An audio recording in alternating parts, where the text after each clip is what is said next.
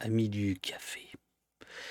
Amis du café, amis de la grand-mère Borne. Oh, putain J'en mets partout Oh, on dirait l'Assemblée Oh la vache Antidémocratique depuis 1800, 1958, 49.3, Elisabeth Borne. Regardez, voilà, ben, j'ai pété le clavier là, je pense. Elisabeth Borne, et ce sont les copains de enlisé.fr qui m'ont envoyé cette tasse magnifique qui d'ailleurs est, au, est quasiment euh, à la charte graphique d'Opost, hein, c'est rouge, ça pourrait presque être orange. Euh, voilà, Elisabeth Borne 49.3, grand-mère sait faire un bon euh, à mon putsch, euh, voilà. Et, et, j'ai reçu aussi, j'ai reçu aussi. Alors aujourd'hui, comme on va pas rigoler sur la police, je vais pas trop trop me marrer avec celui-là, mais j'avoue qu'il me plaît bien. Euh, Benalla, champion du monde, enlisé. bon, celui-là est vide celui-là. Hein, voilà, je l'utiliserai euh, euh, une, autre, fois. Voilà, Alexandre Benalla est donc à nouveau au poste. Hein, c'est pas la première fois. Voilà, et c'est donc deux tasses que j'ai reçues. Enlisé.fr. Allez-y, ils ont plein de, ont. Bon, c'est un peu une concurrence déloyale. Hein, il faut dire que euh, ils font des beaux t-shirts, des beaux mugs. Donc si vous avez déjà dévalisé la, boutique au poste, vous pouvez aller chez enlisé.fr, peut-être même qu'un jour on fera une joint venture, j'en sais rien. Euh, non, non, euh, .fr j'ai dit Ouais, c'est pas ça? Voilà, voilà. Bonjour Zalo, bonjour Urial, bonjour As... HSTBQ. Oh, j'en ai marre de celui-là. Change de pseudo, pour ça. Bonjour la Cochias. Bonjour Ronan. Bonjour Alex. Bonjour Brokenroll. Bonjour Coug54. Bonjour Kaof. Euh, ils sont fabriqués où? Alors, en fait, je pense que c'est la même, boutique euh, que le même fournisseur euh, que au poste, c'est-à-dire que l'impression est faite en France, les envois sont faits en France mais je pense que la céramique vient, vient un peu d'ailleurs, quoi, voilà. Euh, enlisé, enlisé boutique, pardon, voilà, enliséboutique.fr. Alors attendez, attendez, je vais, vous montrer pendant que euh, l'invité euh, se, prépare. Oh la vache, peut-être que je nettoie quand même le, que je nettoie quand même le clavier là. J'ai fait un peu le con là. Ah, hop, hop, hop, voilà, regardez, regardez. Police partouze, justice plumard. Bon. Ils sont cons, hein La boutique officielle du ruissellement, voilà, 49.3 il, il est là. Euh, le mug non négociable, en marche, en grève, voire plus, voilà. Euh, le mug Elisabeth fait un bon 49.3, il est là. Euh, voilà, c'est... Voilà. le suite à capuche du joyeux chamailleur, 49.3, etc., etc. Alors ils ont fait un truc euh, que vous êtes euh, un certain nombre à nous, à nous suggérer et qu'on va faire plus tard, c'est qu'on va utiliser des phrases avec leur accord d'invités de poste, euh, des, phrases clés et en faire des, t-shirts. Bon voilà, il y a, des mugs, il y a des conneries, voilà. merci beaucoup aux camarades d'Enlisé. point, fr, enliséboutique.fr, enliséboutique.fr, voilà. Moi aussi j'envoie des emotes, voilà. Euh, euh, c'est très rapide, euh, euh, paiement sécurisé, fichage automatisé, bien sûr. et voilà, très très belle boutique officielle du ruissellement. Merci encore les camarades. Je vais vous dire maintenant, première goutte. Première goutte avec le 49.3.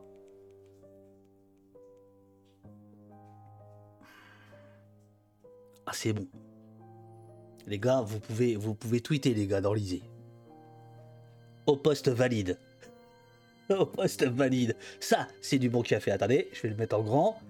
Je vais le mettre en grand. Bon, et eh, les amis, faites venir les copains parce que euh, on va parler d'un bouquin euh, terrible, terrible, terrifiant, sobre, magnifique.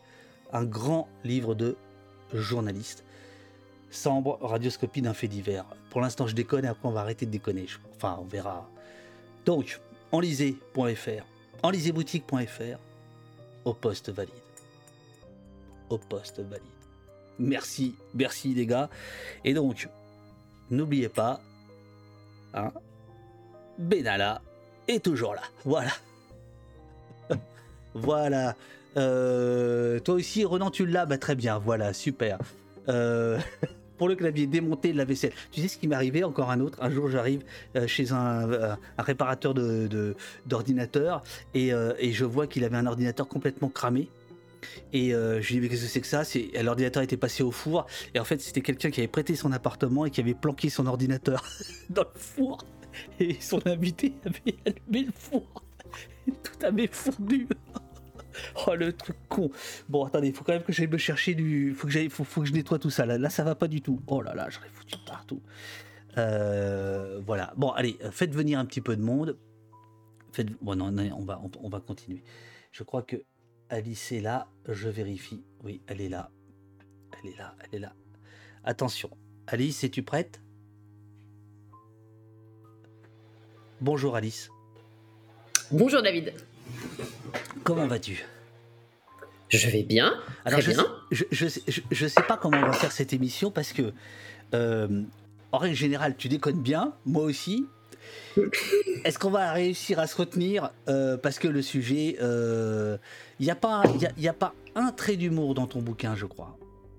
Mm, non, non, je crois pas, non. C'est impossible. C'est pas, très feel good. C'est pas très feel good, en effet. c'est ça, c'est ça, c'est ça. Mm. Euh, Sambre, radioscopie d'un fait divers, c'est sorti, c'est sorti quand? C'est sorti il y a un mois, le 11 janvier. Le 11 janvier. Et, et, ça, et ça marche très fort, non? Tout cas, la, la, la critique est incroyable. Je sais pas, effectivement, les retours presse sont, sont, sont très chouettes et euh, les retours de, de, lecteurs et de lectrices euh, sont plus que chouettes là. Ouais, voilà, c'est un, ah, un, moment intéressant ce retour. Alors là, vous voyez, c'est la modestie faite femme. Euh, les, retours, les, retours presse sont très chouettes. le Monde a écrit que c'est un livre magistral. Non mais t'imagines Hein, ils ont dit ça, magistral. Ça. Et, donc là, c'est le bandeau de la réédition, magistral. Et on peut le dire. et, on peut le dire. Bon. Euh, euh, 4 ans d'enquête. Attends, je, recherche mes petites notes. Allez, je fais la petite présentation, puis après on attaque l'entretien. Le, Pendant 30 ans, il fut une silhouette qui hantait le nord industriel. Il violait, agressait au petit matin des dizaines de femmes, plus de 50 officiellement, brisé à jamais. Puis il s'arrêtait, puis il recommençait. Alice Géraud, écrivaine, scénariste. Là, elle prend ses lunettes de suite. écrivaine, scénariste. Parce que j'ai vu qu'il y avait des petites choses à lire sur le côté et là, je. Ah, vas-y, dans Alors, lis, lis et surtout réponds. Ex-journaliste, Libé, Les Jours, est allé à la rencontre de ses victimes. Quatre années d'enquête terribles et sobres qui disent 30 ans d'agression, d'incurie judiciaire, de bassesse policière, 30 ans qui racontent la France du silence et du laisser-faire. Page après page éclate la mécanique d'un échec et l'on saisit combien la bascule du système judiciairo-policier de la fin des années 80 où démarre euh, l'affaire jusqu'à l'affaire à l'ère MeToo, puisque la dernière arrestation euh, arrive euh, à ce moment-là, combien cette bascule fut lente et reste encore sourde, trop sourde aux plaintes. Alice, merci infiniment d'abord d'être là, merci infiniment pour, pour ton bouquin, qui est un bouquin au sens propre sensationnel, c'est-à-dire que il y a page après page des, sensations terribles, puisque tu racontes euh, un grand nombre de viols, tu as rencontré de viols ou d'agressions sexuelles, tu as rencontré donc ces victimes de ce monsieur qui pendant 30 ans a euh, réussi à échapper à la vigilance de la police et de la justice. On va longuement en parler parce que ça parle aussi, euh, de ça, ton, livre, c'est-à-dire comment euh, dans les années 90, dans les années 2000, dans les années, toutes ces années-là, la police était en dessous de tout concernant ces questions-là. C'est sur quel périmètre cette histoire? Est-ce que tu peux la résumer? Oui, alors je, vais la, résumer. Effectivement, tu as raison de poser la question du périmètre parce que les dimensions de cette histoire euh, sont une de ses caractéristiques et, ce qui a provoqué mon étonnement et mon intérêt, mon premier intérêt pour cette affaire. Donc cet homme euh, qui s'appelle Dino Scala a commencé euh, à agresser sexuellement et violer des jeunes, des adolescentes et des femmes pendant donc 30 ans euh, sur la route entre son domicile et son travail le matin, en fait, en allant à l'usine. Et c'est une route qui longe, ça se passe dans une région euh, qui s'appelle le Val de Sambre, qui est une toute petite région isolée du nord de la France. En fait, c'est le, pour ceux qui ne connaissent pas, qui sont peut-être nombreux, c'est le sud du département du Nord, avant, avant les Ardennes. Et c'est une région industrielle en crise profonde depuis les années 70. Et donc cet homme, il longe sa route longe la rivière qu'on appelle la Sambre. et c'est 27 km entre, euh, entre son domicile et son usine qui se trouve à, à Gemont, à la frontière belge. Euh, voilà, et, donc moi, c'est ces dimensions qui au début m'ont interpellée parce que je me suis dit comment est-ce possible en fait? Comment cet homme a pu agresser autant de femmes sur un si petit périmètre pendant aussi longtemps? Et donc c'est avec cette première question, qui était une question euh, sans aucune piste de réponse, euh, que j'ai pris un train pour Maubeuge, qui est la ville principale de ce Val de Sambre, et que j'ai commencé à m'intéresser à cette affaire. Voilà. Et puis, euh, et puis assez rapidement, et, et, particulièrement en rencontrant les premières victimes, j'ai compris. D'abord, j'ai été, d'abord, j'ai été bouleversée par, euh, ce que ces femmes me racontaient et par l'état dans lequel elles, euh, je, les ai trouvées. En fait, elles me racontaient un viol qui avait lieu, il y a, eu lieu il y a 10, 20 ou 30 ans pour certaines, comme si ça s'était déroulé euh, la veille. En fait, la vie s'était arrêtée à ce moment-là, sur le bord de la route. Ça, c'est la première chose. Et la seconde, c'est que très vite dans leur récit, j'ai vu des traits communs alors, il y a toujours des traits communs aux victimes d'un criminel en série, évidemment, le mode opératoire, mais au-delà de ça, il y avait des traits communs dans la manière avec laquelle elles avaient été reçues. Ah, allô, allô? Ah, que se passe-t-il? Attends. Allô, allô, allô? Ah, petit, petit, petit problème de, connexion. Je pense qu'Alice va, va, va revenir. On va attendre. Hein. Elle était, elle était en Wi-Fi là, ça a coupé. Il n'y a plus de, il y a, plus de, connexion. En effet, en effet, le, livre va, va raconter. Donc, le, je vais vous raconter un petit peu le dispositif du livre, c'est-à-dire que Alice euh, parle essentiellement euh, des victimes. Elle les a, elle en a rencontré un très grand nombre. C'est leur histoire euh, qu'elle qu'elle raconte. Voilà, ça avait coupé. Là, je suis où? Là, tu, tu c'est bon là? Oui, là, c'est bon. C'est bon, c'est bon. Alors, je ne sais pas où je me suis. C'était sur l'accueil des victimes. Mais là, j'ai l'impression que ta connexion n'est pas très bonne. Je ne sais pas ce qui se passe. Aïe, aïe, aïe. Ah, Arrêtez. Alors, euh, Alice, allô, allô, allô. Voilà, c'était. Allô, est-ce que, tu, est que tu pourrais passer en filaire? Là, tu es en aïe, aïe, aïe. Ouais. Là, tu es en Wi-Fi, non? Euh, comme bonne, que faire? Ah, Alors, attends. Je euh, peux. Est-ce que tu as, est-ce que as une, autre, une autre connexion? Parce que là, visiblement, ta connexion n'est pas, n'est pas, n'est pas top. Ah si, là, c'est reparti. J'ai la... C'est reparti, j'ai changé de canal de la box, le canal. Ouais. J'ai deux canaux de la box, j'ai changé le canal. Là, c'est mieux. Bon là? Là, ça a l'air d'être mieux. Donc, on, était en train de, tu étais en train de, de, parler euh, que tu as donc rencontré les victimes, que c'était comme si c'était hier, alors que pour certaines, ça faisait 30 ans, et qu'elles t'ont euh, très vite parlé, et c'est euh, un des objets du livre, de l'accueil ou, de, ou du non-accueil qu'elles ont reçu. On va, je lirai des extraits, enfin, c'est effroyable. Et voilà, on en était là. Là, ça a l'air d'être très bon, la connexion. Voilà, et donc, et donc effectivement, il y, avait quelque chose, à chaque fois, euh, il y avait quelque chose qui s'était mal passé euh, dans l'accueil qu'elles avaient reçu au commissariat. En tout cas, elle, elle l'avait perçu comme tel. Et, et puis, euh, au moment où je les vois, moi, c'est après l'arrestation de Dinoska, donc elles sont dans une autre phase où elles sont davantage en contact d'ailleurs avec la justice qu'avec la police, puisqu'on est au moment de, où la juge d'instruction instruit pour pouvoir renvoyer Dinoska devant une cour d'assises. Et je voyais bien que ça se passait pas très bien non plus. Euh, et pourtant, effectivement, comme tu le rappelais, on est en 2018, on, est au moment, en fait, quelques mois après le, début de la vague MeToo. Ce qu'on appelle la vague MeToo, disons. Et en fait, assez rapidement, je me rends compte que cette histoire-là, elle raconte une histoire plus grande que la sienne. Et elle raconte 30 ans de traitement ou de non-traitement des victimes de violences sexuelles euh, en France depuis la fin des années 80 jusqu'à ce qu'on appelle euh, effectivement euh, l'ère MeToo. Et donc je décide de, de raconter cette histoire par ce prisme-là, en m'intéressant à la manière dont on a traité ces femmes et, de ce que ça raconte, pas seulement d'ailleurs de la police et de la justice, hein, peut-être un peu plus globalement de nous. Absolument. Mais bon, ici, on a un petit prisme, hein, tu vois. Oui, je sais. donc, euh, donc euh, voilà.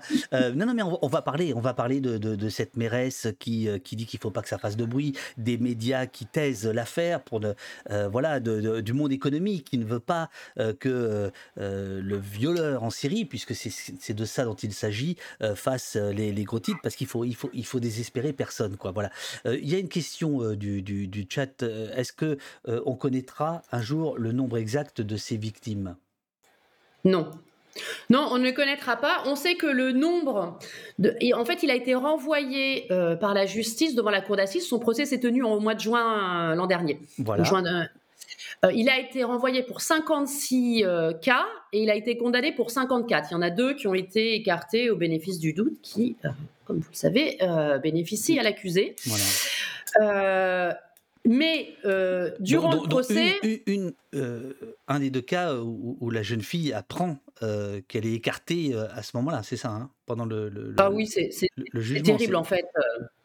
C'est terrible et, on peut penser en plus que c'est une, une victime qui avait un comportement à, l'audience qui était très différent de, du comportement des autres. C'est-à-dire que elle, avait, c'est une des victimes qui n'avait pas été crue. Elle, avait été agressée quand elle avait été adolescente. Elle en avait tellement souffert qu'elle ne voulait plus euh, prendre le risque, euh, se revendiquer comme, euh, enfin, réclamer le statut de victime. Elle a dit voilà, vous vous jugerez, mais moi je, ne veux pas avoir à réclamer parce que c'est trop douloureux en fait comme réponse. Et la réponse a été particulièrement douloureuse. La seconde, la seconde personne écartée, c'est plus incompréhensible au regard des faits. Et c'est une personne qui était considérée euh, comme porteuse d'un handicap mental, qui était hospitalisée, qui n'est pas, qui n'était pas à l'audience. Voilà. Donc euh, moi, ça m'a laissé un peu un goût assez amer. Il faut savoir que Dino Scala est à nouveau présumé innocent des faits, puisqu'il il a fait appel à cette décision. Et il sera jugé au mois de juin. Non, alors, ah. euh, c'est effectivement ce qui est écrit dans la première édition du livre, mais ah ben alors. Mais non, non, non, son, avocate a demandé pour raison personnelle un report et donc le report a été accepté et euh, c'est ce qui est encore plus terrible pour les victimes puisqu'elles ne, elles ne connaissent pas la date. C'est des procès très longs avec beaucoup mmh. d'avocats qui sont très compliqués à audiencer dans une, cour euh, d'appel euh, surchargée. Mais pour répondre à la question, durant le procès, les avocats généraux, donc l'accusation, se sont euh, émus de l'absence d'un certain nombre de victimes qu'ils avaient croisées dans le dossier, qui n'avaient pas été, euh, qui n'ont pas été reconnues, et, ils ont annoncé qu'ils demandaient l'ouverture d'une nouvelle information judiciaire pour au moins 14 cas. Euh, des cas d'ailleurs qui pour la plupart figurent dans mon livre. dans le livre, il y a aussi des, je pense à une, une dame qui s'appelle, qui se prénomme Rachel, et euh, que, que j'ai eu euh, moi après le, le, procès et en fait euh, que la justice ne, ne, connaissait pas. Donc normalement, il y aurait même un, autre procès pour d'autres cas. Alors là, on est sur une petite quinzaine, mais mais mais il y a un chiffre noir certainement important dans cette histoire. Ce sont les victimes qui n'ont pas porté plainte. Voilà. et elles sont certainement nombreuses. Donc, euh, ton livre euh, est, bâti euh, essentiellement sur des témoignages de, victimes que, tu rapportes à, l'indirect. C'est un récit indirect. Hein. Il, y a, assez peu de, il y a un CP de, guillemets, mais on sent que tu as rencontré des dizaines de victimes. Tu, tu les as rencontrées là où elles vivent aujourd'hui, c'est-à-dire parfois bien loin de, de, la Sambre. Et puis, euh, il y a ce Dino Scala euh, dont tu parles finalement assez peu, même s'il hante chaque virgule. Euh, et c'est assez rigolo, d'une certaine manière, parce que ce, matin même, on a mis à peu près 12 minutes à prononcer son nom. Oui, oui, j'aurais pu d'ailleurs ne, pas le prononcer. Effectivement, il n'est pas mon sujet en fait. Hein. C'est ça. il n'est pas mon sujet. Je... Euh, bah, peut-être, merci, mais je. voilà, bon, alors après, les, criminels en série, euh, je. je euh, ont beaucoup de, comment dire de, gens qui les qui s'intéressent à eux donc je, je, ne m'inquiète pas vraiment pour lui hein, mais non non c'est pas mon sujet parce que je sais pas quoi dire moi de cet homme là enfin j'ai pas j'ai pas énormément de choses à dire. Je suis pas expert psychiatre. Ce qui m'intéressait, c'était c'était pas seulement d'avoir le point de vue des victimes, mais c'était de ce que cette histoire elle raconte de notre système et notamment effectivement de notre système policier et judiciaire. Donc donc lui lui est un fait. Cette histoire n'est pas un fait divers, mais lui est, un, est effectivement un personnage de, de faits divers. Quoi. Je n'ai pas grand-chose à dire de lui. Effectivement, je parle un petit peu de lui dans, dans le livre uniquement pour, euh, pour raconter euh, brièvement la, banalité de sa vie au regard, euh, je mets en regard euh, au chaos qu'il sème derrière lui de façon très tranquille. Voilà, dans d'autres vies. Sans divulgacher, puisqu'on comprend très vite, après plusieurs pages où une victime raconte dans le détail ce qui lui est arrivé et surtout ce qui lui est arrivé après, c'est-à-dire qu'il y a quand même un certain nombre de tentatives de suicide, il y a quand même euh, des gens qui se qui, qui se qui, se enfin voilà qui se cloîtrent, qui se cadenassent, etc. Enfin des, des vies qui sont absolument brisées euh, et qui continuent à être brisées 30 ans plus tard pour certaines. Enfin c'est terrible. Et puis il y a euh, des petits chapitres de quatre phrases où tu donnes d'une certaine manière des nouvelles de, de, ce monsieur euh, pendant ce temps-là.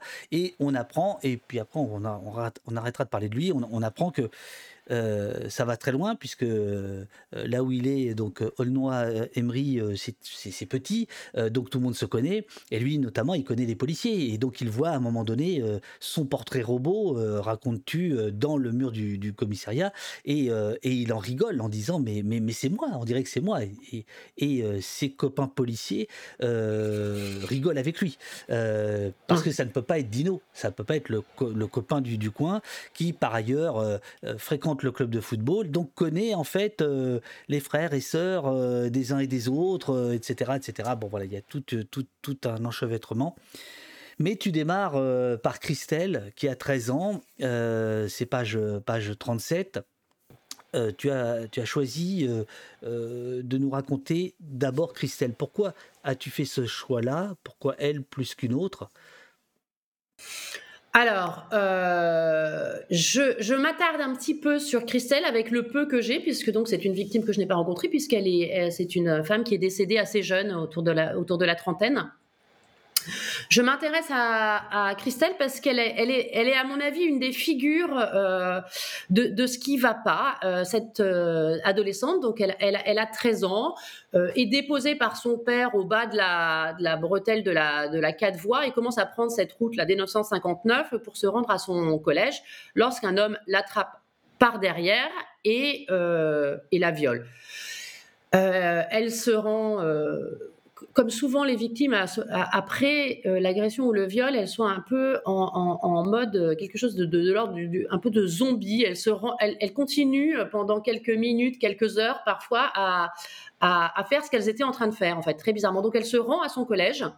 Sauf qu'au collège, elle est, elle est hébétée euh, en pleurs et une, une surveillante appelle la police. Elle est amenée au, commissariat où elle raconte cette histoire.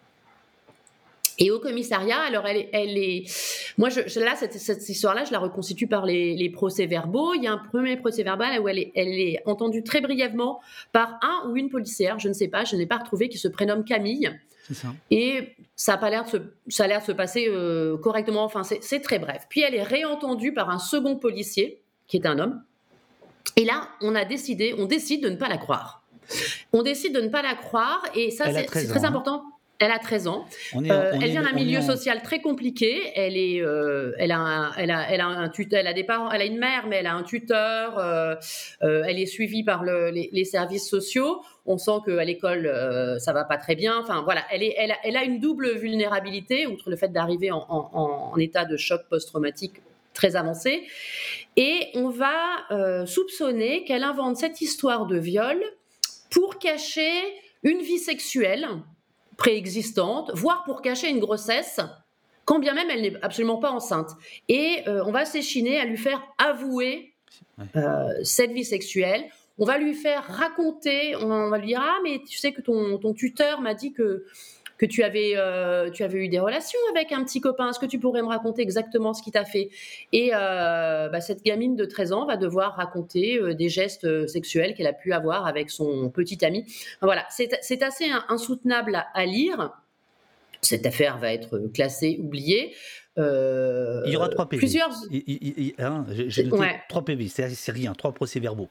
Ah oui, puis euh, court, hein, on n'est pas sur euh, des, pages et des pages, hein, euh, c'est très court. je les ai lus, ils sont aujourd'hui quasiment effacés par le, par le temps, l'encre, enfin voilà, ça, dit beaucoup de choses, la, la, photographie de, de, ce procès verbal. Et et, cette histoire, elle est, intéressante d'abord parce que donc à l'endroit où elle va être agressée précisément, c'est une petite voie avec un, garage. Elle, deux autres femmes vont être violées euh, plus tard, dans les années qui vont suivre, exactement au même endroit avec un mode opératoire euh, similaire. Mais on ne le saura pas parce qu'on aura totalement oublié sa, sa plainte. Et puis euh, cette histoire, elle est intéressante parce que j'ai remarqué dans mon enquête que celles qu'on ne croit pas, ce sont les adolescentes. Il y a environ un tiers de victimes mineures parmi les victimes répertoriées de Dinoscala. Et euh, la question de la remise en cause de la parole de la victime touche euh, particulièrement, pas exclusivement, mais particulièrement les adolescentes. Alors moi, je n'ai pas... pas de réponse à, ça, mais je trouve que c'est une question qui mérite d'être soulevée. Je ne sais pas ce que représente. J'ai l'impression qu'il y a quelque chose de l'ordre du, du fantasme sur l'adolescente menteuse qui est euh, très puissant, qui est plus puissant que, que des récits très circonstanciés que font ces victimes. Il y a une autre victime en, 2008, ça veut dire que ça traverse le temps, qui va, qui va subir un véritable interrogatoire.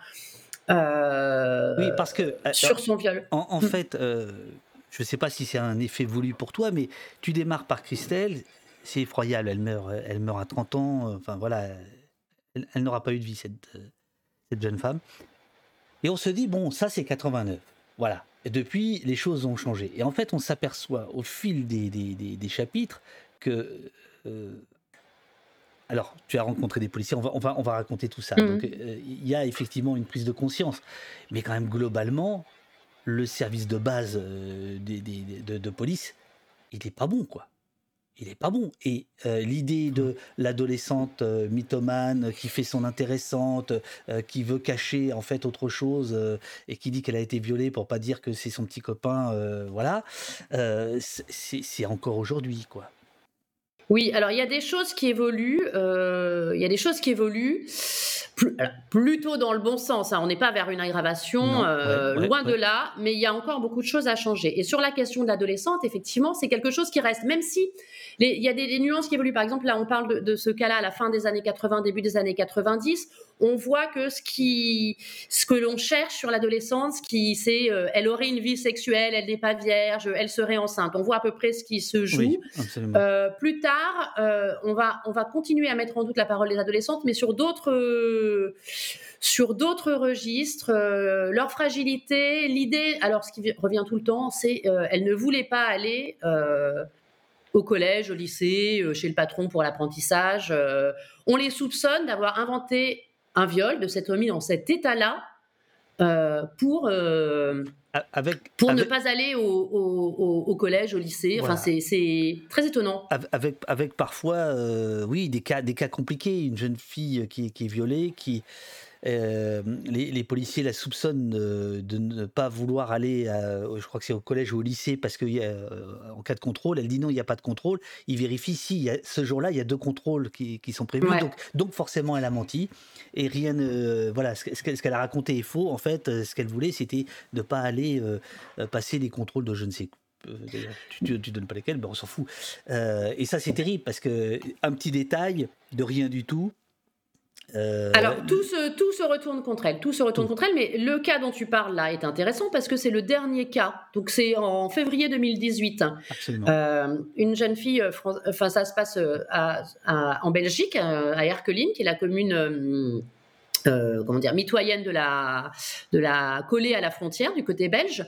Et les policiers, c'est très étrange parce qu'à la fois ils prennent en, ils, prennent au sérieux, cette, euh, ils diligentent un certain nombre d'actes d'enquête, ils prennent au sérieux cette jeune fille, mais ils lui posent quand même la question, parce que ça c'est systématique et particulier aux victimes de violences sexuelles, on va vérifier leurs paroles, ce qui n'arrive pas, je sais pas, euh, toi, mais moi je me suis souvent, enfin plusieurs fois fait voler mon portable euh, et déjà fait cambrioler. On n'a pas remis en, cause ma, parole, absolument pas. Et là, on va effectivement lui demander euh, si elle avait des contrôles. Elle dit non. Bon, faut voir dans quel état arrive cette, adolescente au, commissariat. Elle dit non. On l'a peut-être oublié, etc. Mais ah, c'est étrange. Donc, on va la réinterroger dessus. Donc, c'est oui, c'est des choses qui sont qui sont récurrentes et, voilà qui touchent je, le dis parce qu'il y a quelque chose, il y a, y a, une piste de réflexion là-dessus qui touche particulièrement les adolescentes. On fait, pas, on fait moins ce coup-là à des femmes d'un certain âge. Tu écris page 321, puisqu'effectivement il s'agit de, de, de, ce cas-là. Nous sommes en février 2018, la vague MeToo a traversé l'Atlantique, elle a submergé les réseaux sociaux et les médias européens, et pourtant, ce matin-là, au commissariat euh, donc celui dont tu viens de parler, il y a toujours ce doute poisseux sur la parole des victimes. Il n'empêche pas l'enquête, ce doute. Il n'empêche pas l'empathie, mais il est posé là. 2018, c'est hier. Alors on va voir, on va mm. voir qu'effectivement il y a des évolutions. Il y a deux évolutions, celle du droit et celle des techniques de police. Euh, mais avant d'en arriver là, euh, je voudrais, euh, je voudrais que tu nous racontes quand même la, la, difficulté au tout début pour les enquêteurs. C'est que si j'ai bien compris, il y a trois commissariats plus une quinzaine de, gendarmerie euh, qui, euh, qui, qui, gère ça. Et euh, donc on est, on est à un moment où il n'y a pas encore d'informatisation. Oui, alors souvent on parle de la question, euh, on se dit, euh, sur les, notamment sur les affaires de, criminalité sexuelle, des évolutions euh, de la police scientifique, alors qui sont évidentes. ce cas-là, il aurait commencé en 2018, peut-être qu'on l'aurait arrêté en 2018. Effectivement, l'ADN fait que c'est un outil pour les policiers qui est assez radical avec ce que ça peut poser comme question, mais c'est c'est radical. Mais moi, ce qui m'a frappé, effectivement, c'est euh, euh, l'absence d'informatisation en fait. Enfin, ça m'a frappé. J'étais née, donc je, le sais, mais euh, mais effectivement, il y a. Hein. Oui, oui, oui, oui. Bon, les, policiers ne communiquent pas entre eux. ces trois commissariats qui sont donc sur moins de 30 km, ne, ils ne communiquent que s'ils veulent communiquer, enfin s'ils veulent se, parler, ils décrochent leur téléphone et ils s'appellent. Mais il n'y a pas de, de l'information n'est pas euh, n'est pas recoupée, n'est pas partagée et il a pas de il n'existe pas de mémoire euh, commune. Euh, des choses et sur une affaire de, de, de, crime en série, ça pose effectivement un, un gros problème. Et il n'y a pas de, il a pas de mémoire artificielle, pas de mémoire informatique qui pourrait par exemple permettre au tribunal du ressort de pouvoir se dire que toutes ces affaires ont peut-être un auteur commun. Il y a très peu de mémoire humaine, notamment du point de vue de la justice, puisque on a des magistrats qui euh, changent tous les 18 mois, euh, tous les deux ans, grand maximum, euh, qui ont d'autres chats à fouetter que cette affaire, visiblement. Et, donc, cette affaire, elle, elle s'évapore en permanence, en fait. Et, euh, et, voilà, et les policiers, alors il faut, aussi voir, euh, il y a autre chose en termes de culture. Euh, il y a une culture profondément sexiste à ce moment-là, qui n'est pas complètement. voilà, mais j'y reviendrai. Mais il y a aussi que la police française, à la fin de ces années 80, début des années 90, ne, ne croit pas au, phénomène des criminels en série. Pour eux, c'est euh, clairement un truc d'américain. Pour résumer, euh, c'est vrai effectivement peut-être dans ces petits commissariats euh, du Val de Sambre, mais enfin on, l'a vu, c'était vrai au 36 quai des Orfèvres à Paris. L'ami Patricia Tourangeau l'a très bien raconté dans son livre sur Guy Georges. En fait, ça naît après Guy Georges cette, cette acceptation en fait de l'existence de criminels en, série et le développement de, méthodes de police qui peuvent aller et d'enquête qui peuvent aller avec. Mais euh, donc il y a tout ça, mais le fond, le socle, euh, il y a autre chose. Il y a euh, une espèce d'indifférence et, sur ce qu'ont vécu ces, victimes. Il y a une phrase qu'elles ont trop souvent entendue et qu'elles elles elles l'ont répétée encore plus de 30 ans après à, à la barre parce que pour elles c'est des phrases qui leur ont fait mal c'est ça n'est pas très grave, ça va aller, tu as eu de la chance. Et ces phrases-là, elles sont, c'est déflagratoire pour des victimes. Ben voilà, parce qu'elles ne sont pas mortes et puis, hmm. euh, puis c'est terminé. Voilà, euh, c'est fini. Voilà, ça y est, c'est passé. C'était un mauvais moment, effectivement. Très mauvais moment. Alors, il n'y a, pas que ça. Page 34, tu, parles de la, rivalité aussi entre les, commissariats et, notamment entre le, les policiers et les gendarmes. Hein. Tu, tu, dis le ton du rapport de gendarmerie, donne la mesure de la rivalité entre policiers et gendarmes.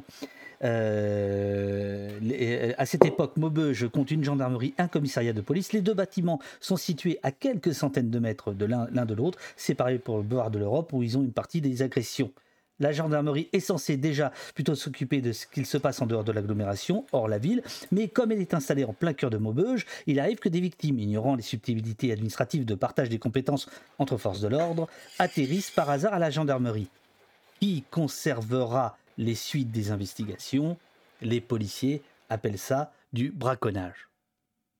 Oui, j'ai découvert ce terme. Euh, c'est un policier qui me, qui me l'a expliqué. Euh, effectivement, il se. Alors, il y a une réforme qui intervient à la fin des années euh, vers 2009, 2010. J'ai plus, je me souviens plus la date exacte, mais à ce moment-là, il y a effectivement un partage de compétences. Mm, mm. Voilà, il y a un partage de compétences territoriales qui est un peu compliqué et qui échappe effectivement aux administrés pour la plupart. Donc euh, les femmes, elles se rendent euh, où elles peuvent. Et notamment dans la vague d'agression euh, très importante qui est en 1988, de 88-89 principalement sur la commune de Maubeuge, il y a ces deux choses et il y a des enquêteurs qui, ne se partagent pas les informations tout simplement parce que l'un porte un képi et l'autre une ça devait être une casquette à l'époque et voilà donc on en reste en reste là et, cette histoire, euh, cette histoire n'existe pas, donc euh, elle n'est pas partagée. Et on, ces femmes-là ont été retrouvées euh, des années après, mais pour elles, elles pensaient qu'elles avaient été oubliées. Elles-mêmes, d'ailleurs, elles-mêmes ignoraient qu'elles étaient victimes d'un violeur en série. Personne ne leur a dit. Elles vont, elles vont le comprendre bien plus tard. Euh, et pour certaines, au moment de, de, de, l'arrestation. D'ailleurs, le, le chat te demande est-ce que euh, des, des, victimes ont découvert avec ce procès euh, que l'accusé était leur agresseur? Que l'accusé.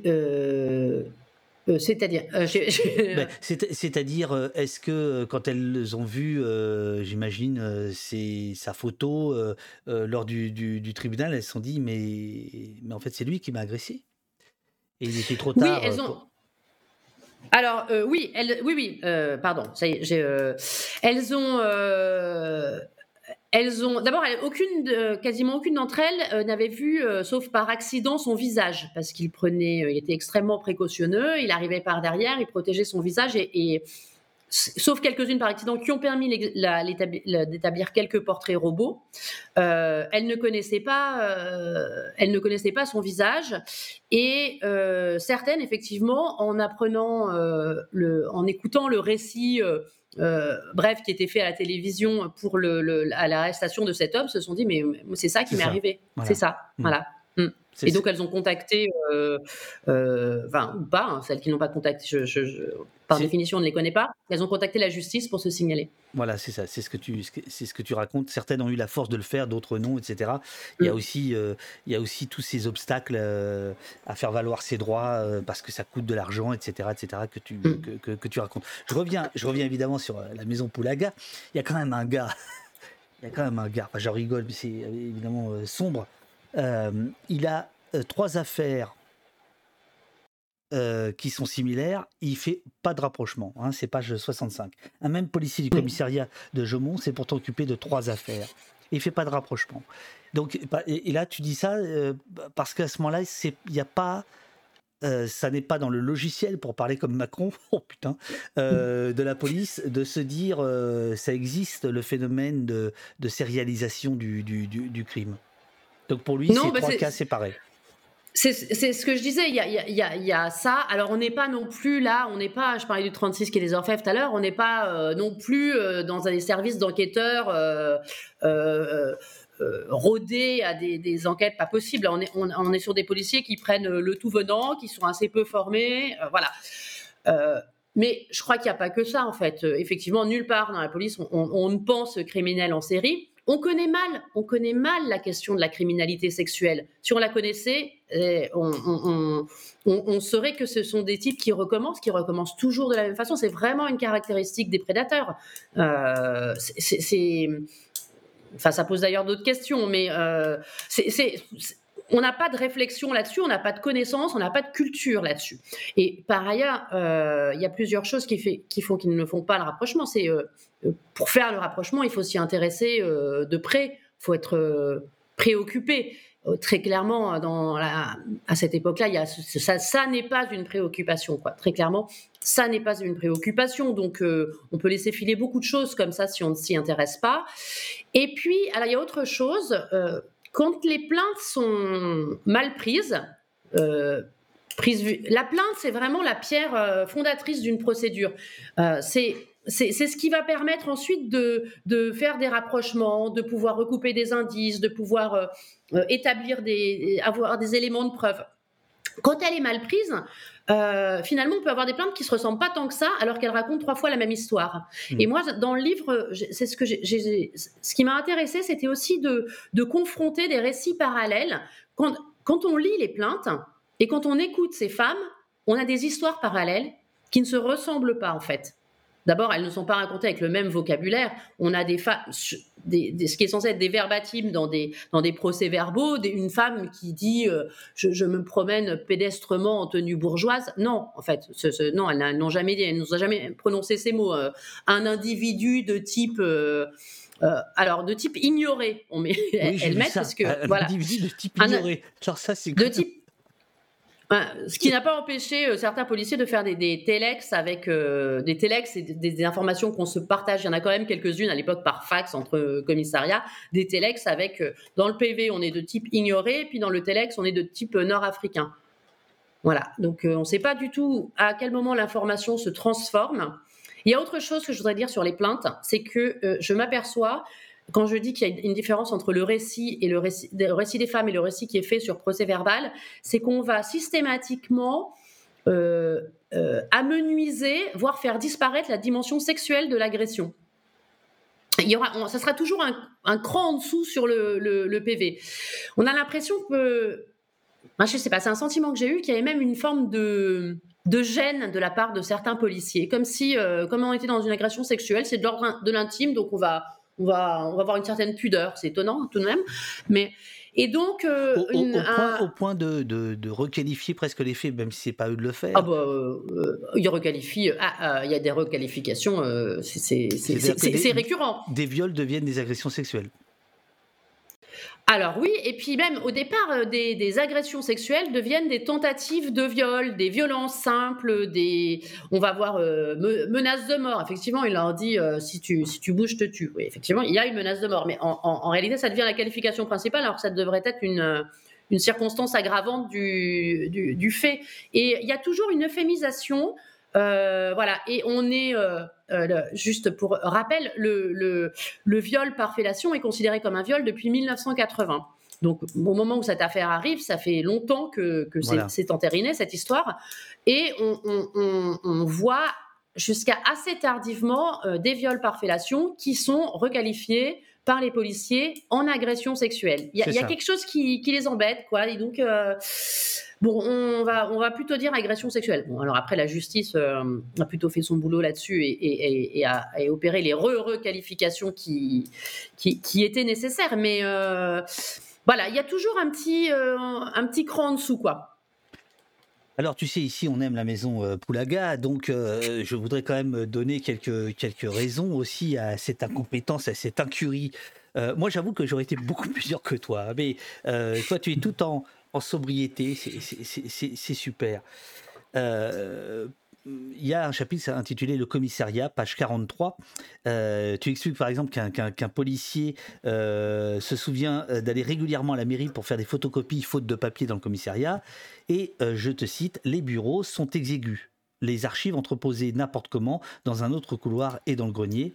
Les vestiaires ressemblent à ceux d'une piscine municipale. Il y a quand même une vétusté euh, mmh. des, commissariats, c'est-à-dire que les, mecs travaillent quand même dans des conditions euh, qui, sont, qui sont quasiment indignes en fait peuvent pas bosser. Euh, qui, non, qui sont, qui indignes. Le, commissariat dont tu parles, c'est celui de Aulnoy-Emery, qui est le commissariat le plus proche du domicile de, de, de, Dino Scala, celui d'ailleurs dont il connaît effectivement euh, un certain nombre de, de policiers. Alors ce, commissariat, ça ressemble à, enfin c'est une maison en fait, c'est une sorte de pavillon Sauf qu'il y a un, espèce de vague drapeau euh, euh, bleu, blanc, rouge, tout, tout déchiré qui, flotte et un, pauvre néon police. Mais il y a une petite grille, des bégonias, enfin c'est très étonnant.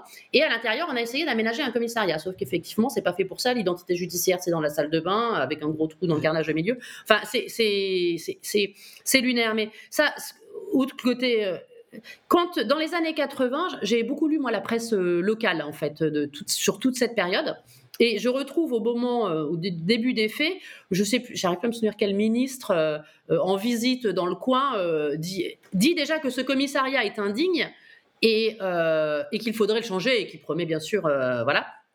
Euh, le commissariat, il est, il est toujours là. Euh, il, va changer cette année. En fait, on en construit un nouveau euh, cette année. Et en fait, c'est lié à l'affaire. Il y a un manque de moyens. Est-ce que tu penses que c'est lié au retentissement de l'affaire ou pas? Que le, le, non, non, non, non, non, non, c'était engagé, tu sais, ça prend du temps. non, non, c'était engagé avant 2018, mais enfin, ça prend du temps, ça prend 40 ans. Enfin, c'est pas possible. Enfin, c'est voilà. Et non, mais il y a une, y a, les policiers travaillent avec aucun moyen, et je crois réellement que euh, dans cette histoire-là, euh, comme on ne prête qu'aux riches, les institutions, que ce soit euh, enfin la police et la justice, c'est vrai pour les autres institutions, mais dans cette région qui est déjà ultra sinistrée, on, lui, on leur donne encore moins. Enfin, c'est toujours le même principe. Hein. c'est comme en, banlieue. On est censé donner plus aux, moins bien lotis. En réalité, on donne beaucoup moins. Et tu citais le cas du policier qui dit on allait faire des photocopies à la mairie. Mais ce que m'expliquait ce policier, et c'est là où on voit que les choses se, croisent. Hein. Il n'y a, pas que, il a pas que de la, maltraitance euh, intentionnelle euh, vis-à-vis des victimes. Il me dit, l'avantage de prendre des mains courantes plutôt que des, PV, c'est que quand on n'a pas de papier, en fait, on peut le mettre dans le cahier des mains courantes. Hein. Voilà, quand on n'a pas de papier. c'est... Euh, voilà, ça, aussi, c'est voilà, tout, ça, c'est quand même une mécanique de l'échec qui a, de nombreuses causes, quoi. Et, le, côté systémique euh, et le, rôle de, le, de, l'indigence, en fait, de, moi j'ai eu vraiment l'impression d'assister à un spectacle, une forme d'indigence de la police et de la justice hein, sur les moyens alloués à la, justice. Euh, honnêtement, c'était pas mieux. Il y a deux postes de juge d'instruction. Il y avait à Avennes-sur-Elle, qui est le tribunal du ressort. Dans toute cette période, il n'y en a toujours eu qu'un d'occupé. L'autre était vacant, en fait. C'est, voilà, on peut pas Enfin, les gens ne peuvent pas non plus travailler avec des moyens pareils. Alors, euh, justice, page 109, euh, si tu crois que j'ai pas lu ton bouquin, toi. Certains employés des greffes refusent de se rendre aux archives du tribunal. Ils rapportent que des rats y courent. Les archives sont enterrées dans un ancien dépôt militaire de munitions, d'immenses coursives rongées par l'humidité, où personne ne range plus rien depuis des années. Le nouveau procureur d'Aven ne se remet pas de sa première visite en découvrant l'état des lieux. Des dossiers ouverts sont posés à même le sol, les scellés sont laissés à l'abandon. Je crois que c'est une illustration de ce que je, viens de ah, dire. tu es bien, tu es bien l'autrice de ce livre. Euh, voilà. Et, et, et, tu, et tu racontes justement, euh, parce que bon, ça c'est l'état des lieux, et puis tu expliques ce que ça, ce que ça génère.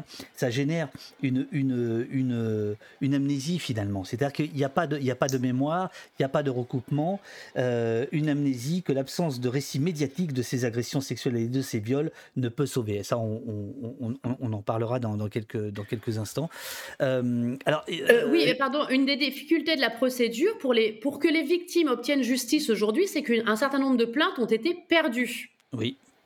Entre autres, pour des, raisons comme celle-ci. Euh, on ne sait pas à quel moment, euh, euh, je crois que c'est à la fin des années 2000, on va commencer le, de à transférer les, les, plaintes des commissariats, les archives aux archives départementales, mais il y a de la déperdition, on en détruit, on en balance, etc. C'est, tout ça, et, alors ça, ça, paraît, évidemment, on regarde ça, nous, avec nos, nos lunettes de 2023 dans une société où, tout est, consigné, numérisé, etc.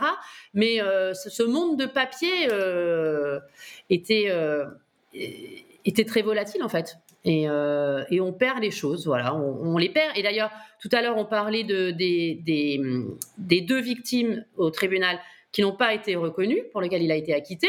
C'est des victimes dont les plaintes ont été perdues. Donc, sur, voilà. il n'y a, plus de traces de leurs plaintes oui, oui, il y en a une, pourtant c'était postérieur à 2000, quoi. Mm. Alors, euh, on reviendra euh, sur la justice parce qu'il y a, ou alors on, peut le faire maintenant, il y a une archiviste qui va être rejointe euh, au fil des années par une autre archiviste. On sent que tu l'aimes bien, hein, elle. ouais. Alors attends, c'est page 92, mais tu peux. ah oui, attends, voilà. Sans, tu, permets, je, je, lis ce passage. Sans que personne ne lui demande rien, Christine Andrieux, c'est elle, est archiviste donc au tribunal, réalise un tableau manuscrit Passer à la règle sur des feuilles à 4 dans lequel elle inscrit des dates, des jours de la semaine, des horaires, des communes, prénoms, noms, profession des victimes, un résumé des faits, les éléments, souvent des bribes, que les victimes ont pu donner sur leur agresseur. Au fil des cases du tableau, on retrouve régulièrement voix grave, bonnet noir, opinel, strangulation, et puis l'odeur de cambouis, d'usine, de fer. Tu l'as dit, euh, c'est un ouvrier. Enfin, des phrases aussi qui se ressemblent. Je ne vais pas te violer, compte jusqu'à 50. La documentaliste se concentre sur les agressions sexuelles et viols qui ont lieu le matin dans le Val de Sambre. Lorsqu'elle a terminé une feuille, elle poursuit son tableau sur une autre en les scotchant les unes aux autres. Et puis dix ans plus tard, je crois qu'elle est, elle, a une nouvelle collègue qui, euh, va l'aider. Et donc, euh, elles sont à l'affût de la moindre brève, du moindre téléx, du moindre télégramme, dès qu'elles sentent que c'est en rapport avec l'affaire, à ce moment-là, l'affaire n'a pas lieu. C'est-à-dire que euh, la, police ne croit pas, ne sait pas encore qu'elle a affaire à, un violeur en, série. C'est extraordinaire. Alors oui, oui. Alors juste une toute petite ah, euh, euh, correction énorme. Ah non, ah, ça se voit que t'as à Libé, toi. Ah cette femme, Christine Andrieux et euh, Lisiane Ducastel, sa collègue, euh, ne sont pas au tribunal. Elles sont, euh, elles sont archivistes, documentalistes à la police, à la police, au SRPJ, à la police judiciaire de Lille. Tu as raison. Ah, donc elles ne sont pas policières, elles sont agents administratifs. Absolument, c'est ça. Et euh, c'est vraiment, je m'y suis intéressée aussi parce que ce sont, voilà, je, je m'intéresse toujours aux invisibles. Hein, on va, on va en parler de ça. Hein, tu les aimes bien. Bah, ils ont un rôle, ils bah, ont eu un rôle important. Mais parce que globalement, que ça soit elle ou d'autres, euh, euh, dans un système euh, globalement dysfonctionnel, en fait, le salut ne passe que par euh, des individus qui, qui résistent, qui, voilà, qui, qui mettent un grain de sable dans la mécanique de l'échec. Et cette archiviste euh, euh, en, fait partie, effectivement, auquel elle elle est, pas policière, euh, et d'ailleurs, on, lui fait bien sentir d'ailleurs. Et elle, elle est chargée de, rassembler bah, tous ces téléx, ces plaintes sur le ressort du, SRPJ de Lille, en gros, qui est le Nord, le Pas-de-Calais, je ne sais plus exactement à l'époque. voilà.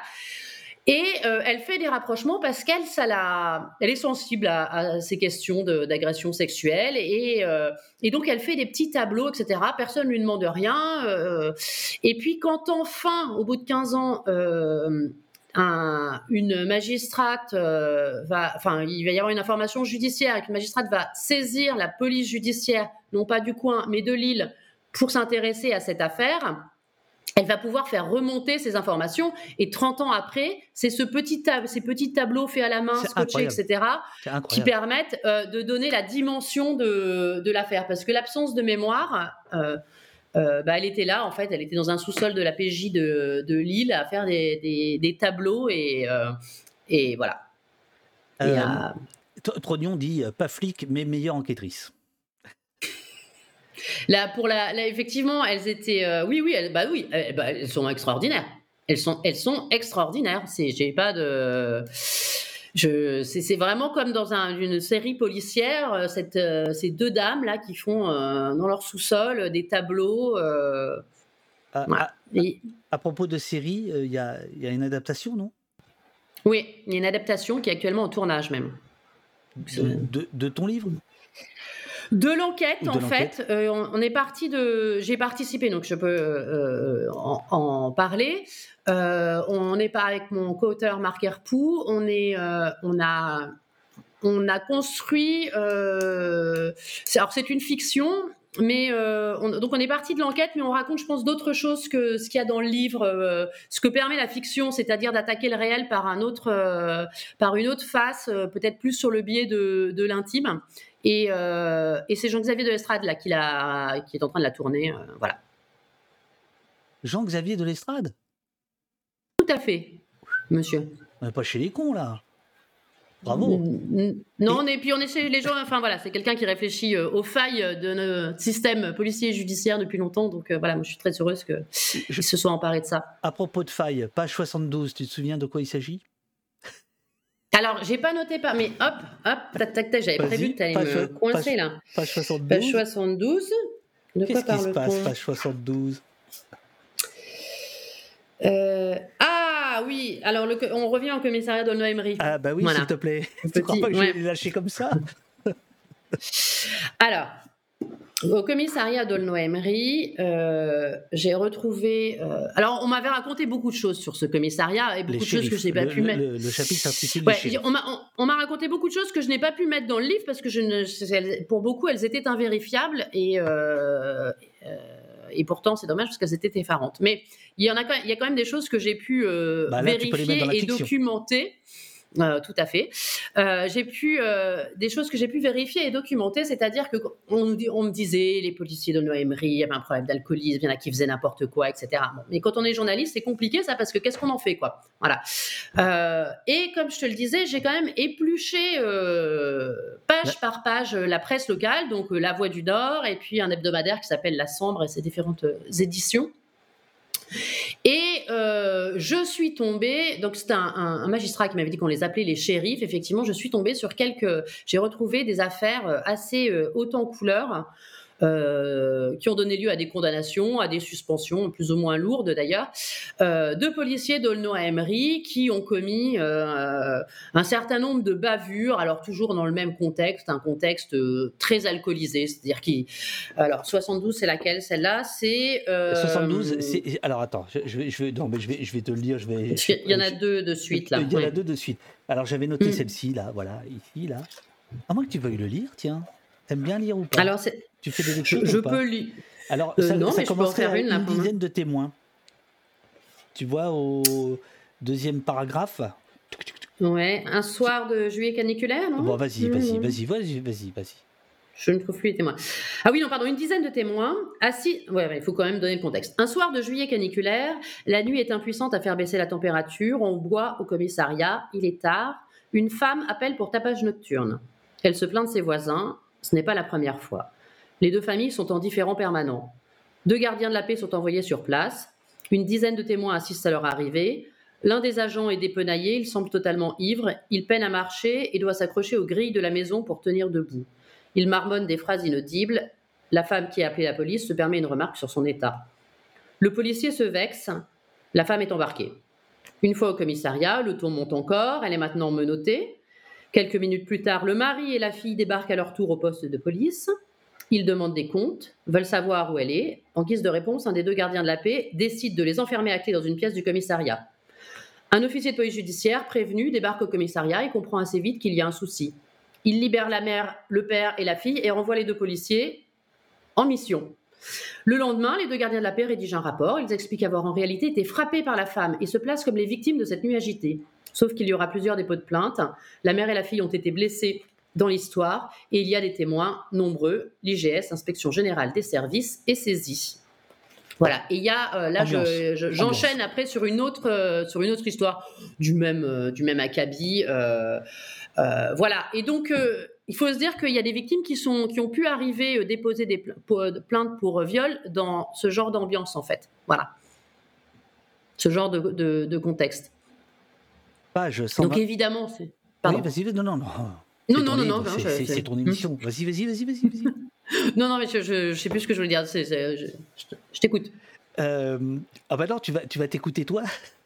Euh, page 124. Là, c'est c'est une affaire de tapissage. Mélanie doit indiquer si parmi eux, parmi les hommes, euh, le groupe d'hommes qui viennent de, de, de s'aligner devant elle, elle reconnaît son agresseur. Sauf que les faux suspects sont des policiers du commissariat qu'elle a déjà croisés. Quant au véritable suspect, elle le connaît aussi, et même bien, c'est un de ses voisins. Il habite juste derrière chez elle. Mélanie ne comprend pas le sens de toute cette mise en scène. Si ça avait été son voisin, elle l'aurait dit dès le début. Accessoirement, le voisin ne ressemble en rien à la description qu'elle avait donnée de son agresseur. Il est beaucoup plus âgé, a les cheveux gris et une silhouette différente. Mélanie pense qu'ils l'ont choisi parce que, dans le quartier, on raconte qu'il a fait de la prison. Elle a le sentiment que les policiers lui présentent des suspects qu'ils ont sous la main juste pour lui présenter des suspects. Elle a toujours cette poisseuse impression qu'on se moque d'elle. C'est un exemple parmi beaucoup, euh, je trouve, du traitement réservé à ses victimes. Alors là, c'est, là, là, là, là, on est au-delà de l'incompétence. Ouais, mais on est bah pardon, pardon. Non, non, je, je te coupe la parole. toi, toi, toi, non, non. Je précise, Mélanie euh, a 15 ans, elle est en troisième, hein, pour euh, donner un, contexte. Euh, et effectivement, là, on voit plusieurs choses. On voit un mélange de manque de moyens. Alors, ils ne savent pas faire des de, de, formation, ils ne savent pas faire un tapissage. Un tapissage, c'est pour ceux ou celles qui ne le savent pas, c'est euh, visual suspect. Quoi. au poste, les, on sait. Hein. Enfin, vas-y, vas-y. Au poste, on sait le ah. tapissage. Oui, pardon. non, voilà, mais on, on, on met des, des, des, faux suspects et un vrai suspect au milieu pour voir si la, la victime le reconnaît. Euh, on fait ça avec Mélanie. Pourquoi? Il y a quand même quelques gestes rationnels dans cette scène euh, incroyable. Euh, pourquoi? Parce que Mélanie est l'une des rares victimes à avoir aperçu par accident son agresseur et d'ailleurs en avoir fait un portrait robot qu'on lui a fait faire d'ailleurs des semaines après le bon, après euh, après l'agression. Et, euh, et, donc elle décrit un homme, elle décrit son âge, etc. Et là, on, voilà, on fait tout ce qu'il faudrait pas faire. Euh, je suppose que je sais pas si ça s'apprend à l'école de police ou pas, mais effectivement, mettre des gens qu'elle a déjà croisés, mettre des gens avec des physiques euh, différents. Enfin bon, tout ça n'a tout ça n'a aucun sens, mais c'est très pénible pour les victimes parce que beaucoup en fait ont jamais eu de nouvelles des policiers. Elle, elle en a eu, donc euh, euh, c'était presque une, euh, une, chance pour apprendre ce, mot.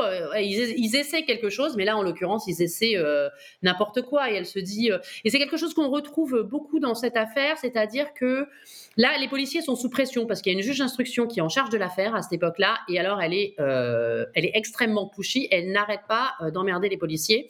Euh, pour qui euh, pour qui se secouent sur cette histoire. Quoi. C'est la première, la, cette juge, c'est la première à établir l'existence d'un violeur en série et elle est pas, elle, est, elle a pas envie de lâcher quoi. Et donc elle les emmerde. Donc eux, ils sont un peu sommés de produire des actes d'enquête et euh, sous la pression, ils font un peu n'importe quoi. Bah, cette scène de tapissage. En, on est un des exemples. Pour, dire qu'ils agissent en fait, voilà. Pour dire qu'on a fait quelque chose donc régulièrement euh, on va présenter euh, le mec, euh, on va mettre en tapissage aux victimes, donc on les fait revenir au commissariat. Elle, pour elle, c'est très dur. Elle se dit, je vais peut-être croiser mon agresseur. Quoi. Là, c'est un moment pour elle. Euh, elles dorment pas la veille, hein, généralement. et, et, elles, arrivent dans des scènes grand guignolesques, quoi, qui n'ont aucun sens. C'est-à-dire qu'on va prendre le mec qui était en cellule de dégrisement de la nuit et puis on va le présenter. Ça, Enfin, il y en a une qui s'est retrouvée quasiment face à son, à son agresseur, c'est euh, parce que la porte s'est ouverte. Une autre, on lui a fait faire le tapis, on lui, a mis un type derrière la porte d'entrée du commissariat. Elle devait regarder dans le Judas. Oui. Donc elle avait un type déformé comme ça là. Bref, voilà. Euh, J'ai pas tellement de mots pour qualifier ça en fait, voilà. Mais, mais ce, qui, ce qui est important, c'est, je trouve, c'est le sentiment euh, qui, euh, que ressentent à ce moment-là les victimes, c'est-à-dire on, se moque d'elles, on, il n'y a aucun égard. alors l'IGS, c'est quoi? Tu as parlé de l'IGS, l'IGS, c'est l'inspection générale des services. pour le dire facilement, enfin rapidement, c'est c'est un peu l'ancêtre de l'IGPN, encore que l'IGS existait aussi à Paris quand l'IGPN existait. Bon voilà c'est la police des polices, on va dire ça comme ça. Voilà, pour, mm. euh, pour euh, euh qui demandait euh, de, de, de, de mm. quoi il, s'agissait. et ça va, ça va jusqu'à ce sentiment pour les des victimes, ça va jusqu'à un phénomène que tu appelles, enfin que l'une d'elles appelle le deuxième vol. page 222, donc beaucoup plus, beaucoup plus loin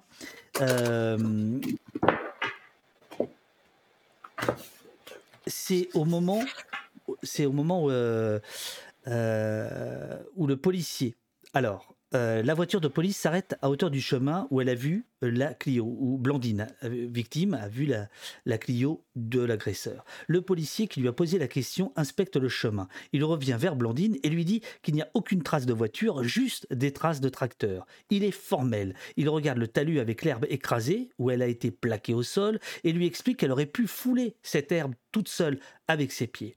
Alors Blandine comprend qu'elle bascule dans autre chose, ce qu'elle appellera des années plus tard le deuxième viol. Ce cauchemar où elle est une menteuse, une fille pas crédible, elle a l'impression que les policiers la poussent dans ce rôle. Sur le chemin à côté, euh, à leur côté dans la voiture, excuse-moi, je, je termine. Blandine ne pleure plus. Elle sait désormais que ça va être compliqué, qu'une autre guerre commence. C'est terrible cette expression de deuxième viol. C'est une expression qu'ont employé plusieurs euh, victimes dans cette, euh, dans cette histoire et je pense qu'il faut qu'on il faut que euh, la police et la justice entendent le, le, le, sens, la, la, résonance de cette expression. C'est pas anodin de de dire ça de la part d'une victime euh, euh, qui a été agressée sexuellement ou violée. C'est, elle n'emploie pas ces mots de, elles ne peuvent pas les employer de, en l'air, quoi. Et elle n'est pas la seule Blandine à avoir dit ça. cette Blandine, c'est, celle dont je parlais tout à l'heure qu'on n'a pas reconnue. Parce que sa plainte, elle, a été perdue. Euh, et donc, euh, elle dit je, commence une deuxième guerre, mais en réalité, cette guerre, elle va la, elle va la perdre. Euh, alors, il y a un procès en appel, mais pour l'instant, elle l'a elle l'a perdu des années après. Elle a, elle, a perdu ce, combat-là, mais de toute façon, voilà, toutes, les erreurs du système se retournent toujours contre, contre les victimes. Et elles se retournent sur le moment ou elles se retournent des années après, des décennies après au procès. Et c'est le cas pour cette pour cette jeune femme. Elle avait 13 ans, hein, je, précise aussi, euh, c'est important de donner l'âge euh, des personnes euh, qui, vivent ça. Voilà. Bien sûr, bien sûr. Alors, il y a. ben là, tout, à l'heure, tu parlais du, commissariat. Et attends, une petite seconde. Comment je peux faire pour la, montrer à tout le monde? Est-ce que ça, ça va être ici? Hop, si j'enlève ça. Non, merde. ah oui, peut-être ici. Attends voilà. Là, tu dois le reconnaître. Oui. Donc, c'est le, le, fameux commissariat dont tu parlais tout à l'heure. Voilà. Par jour de soleil. Merci Eurial de l'avoir retrouvé sur Google. Oui, c'est quelque chose quand même. Voilà, c'est une petite. Euh, c'est une, maison euh, similaire aux, aux, autres maisons de cette rue, la rue Jean-Jacques Rousseau, dans le Emery. Enfin bon, il n'a plus que quelques heures à vivre ce commissariat. Voilà, puisque, euh, donc tu l'as dit, il y en a un autre qui, est fabriqué. Alors, mm.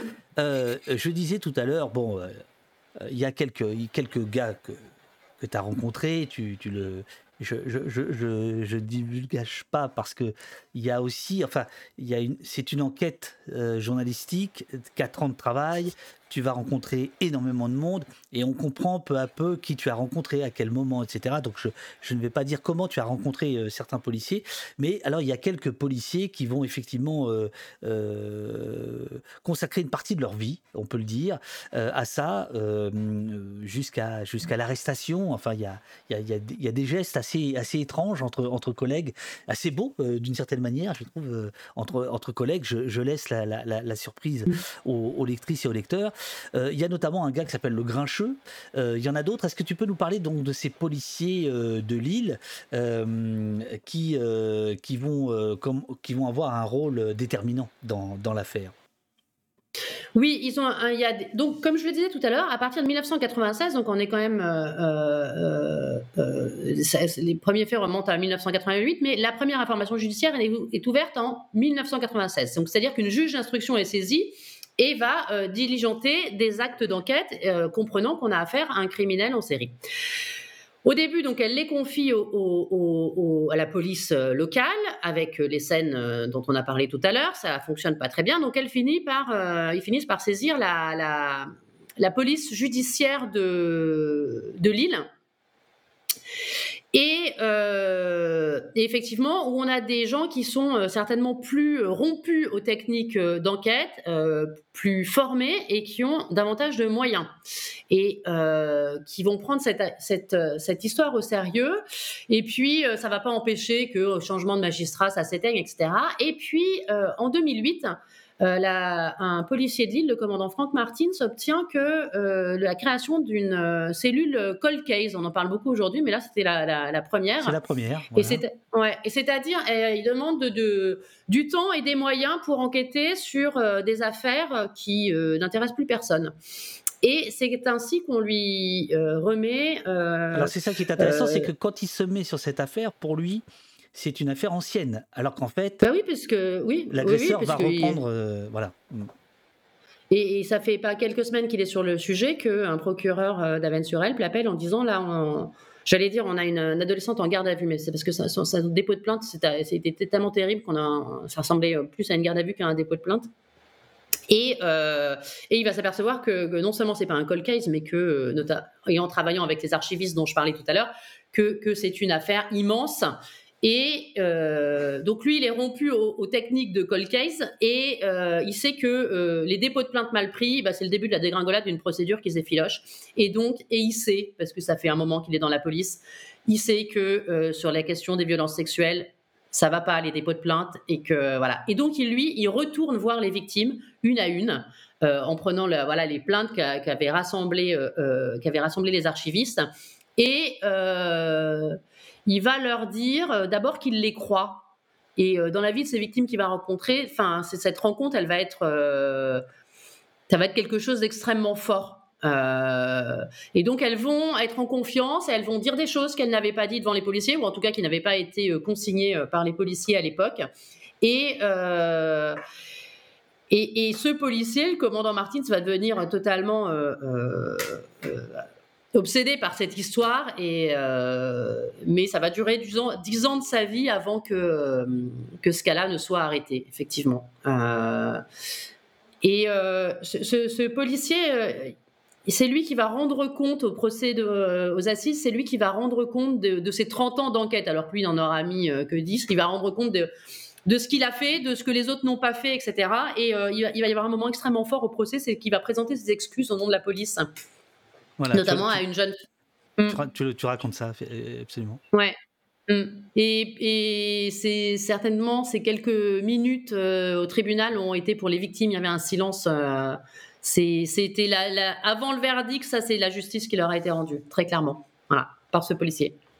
Alors, la, police va aussi euh, bénéficier de, plusieurs choses. C'est d'abord une évolution euh, de la police technique et, scientifique, et c'est aussi euh, le, fichier des empreintes génétiques. Alors là, je t'avouerai que c'est le seul moment dans le bouquin où j'aurais, je serais un petit, un petit peu plus critique que toi. Mais parlons d'abord de comment, comment ça s'est passé, puisque au début, quand Dino Scala commet ses premiers, ses premiers viols, il n'y a pas de, de, fichier d'empreinte génétique et euh, ce, fichier va euh, grossir petit à petit. Il y a des questions dans le, dans le chat par rapport à ça. Euh, il va y avoir, ça tu le racontes très bien, plusieurs fois des prises d'ADN, mais c'est une ADN qui n'a pas de nom, hein, puisque voilà, on ne sait pas à qui ça appartient. Ça va durer très très longtemps. comment comment tu as, tu, as, tu as vu les choses évoluer par rapport à ça dans cette histoire? Bah, il y, a, effectivement une révolution euh, technique et, scientifique qui fait que euh, euh, Dino Scala sur la dernière agression, on, le confond par son ADN. et la, jeune fille a, réussi à s'échapper parce qu'il a glissé une main dans son soutien-gorge. Et ça, on a l'ADN, quoi, en, rien de temps. Donc on voit le bon avec 1988 où on est dans la préhistoire. Donc, mais effectivement, euh, on va avoir un premier ADN en 1996 et qui est ce que tu dis, hein, c'est un ADN muet, c'est-à-dire qu'on a une plaque d'immatriculation, mais on n'a pas, euh, on n'a pas de fichier des plaques d'immatriculation en fait d'ADN. Donc euh, voilà, en, gros, mais on, on sait que que, les autres agressions, voilà, enfin, on fait des recoupements, donc on sait qu'on a un criminel en série, quoi mais on ne sait pas à qui appartient cet ADN. Voilà. Voilà. Et après, effectivement, euh, est créé le fichier national euh, des empreintes euh, génétiques suite, entre autres, à l'affaire Guy Georges et une autre affaire d'ailleurs qui était l'affaire sur laquelle enquêtait le commandant Martins d'ailleurs. Et, et on a un fichier, mais au début, on a un, un, fichier qui est très maigre et donc Dino Scala, lui, n'a jamais été n'a jamais été inquiété pour euh, rien, donc en fait, il n'est pas dans le fichier. Et euh, à un moment, il aurait pu y être parce que euh, au début des années 2000, loi Sarkozy, là, on, se met à, créer un. On a l'ambition, je ne sais pas si c'est le bon terme d'ailleurs, de créer un, super fichier où on va mettre. Le FNAG le FNAG, euh, euh, quasiment euh, toutes les personnes qui, passent la porte d'un commissariat. Je caricature un peu, mais, mais petite fichier national des empreintes génétiques. Voilà. Et non, c'est là où, je te dis, mais c'est pour te taquiner que j'aurais je, mm. été un peu plus dur que toi, parce que on voit bien que dans ces drames, effectivement, ce fichier va jouer un rôle, puisqu'à un moment donné, on va comprendre que euh, l'ADN qui n'avait pas de nom, le jour où elle a un nom, eh ben, on se rend compte qu'il y a un certain nombre de cas, euh, ça ne fait aucun doute, c'est lui. Mais on passe de 0 à 30 000 euh, fichiers, et aujourd'hui, c'est des, des, millions de gens qui sont fichés, et ça, tu le racontes d'ailleurs.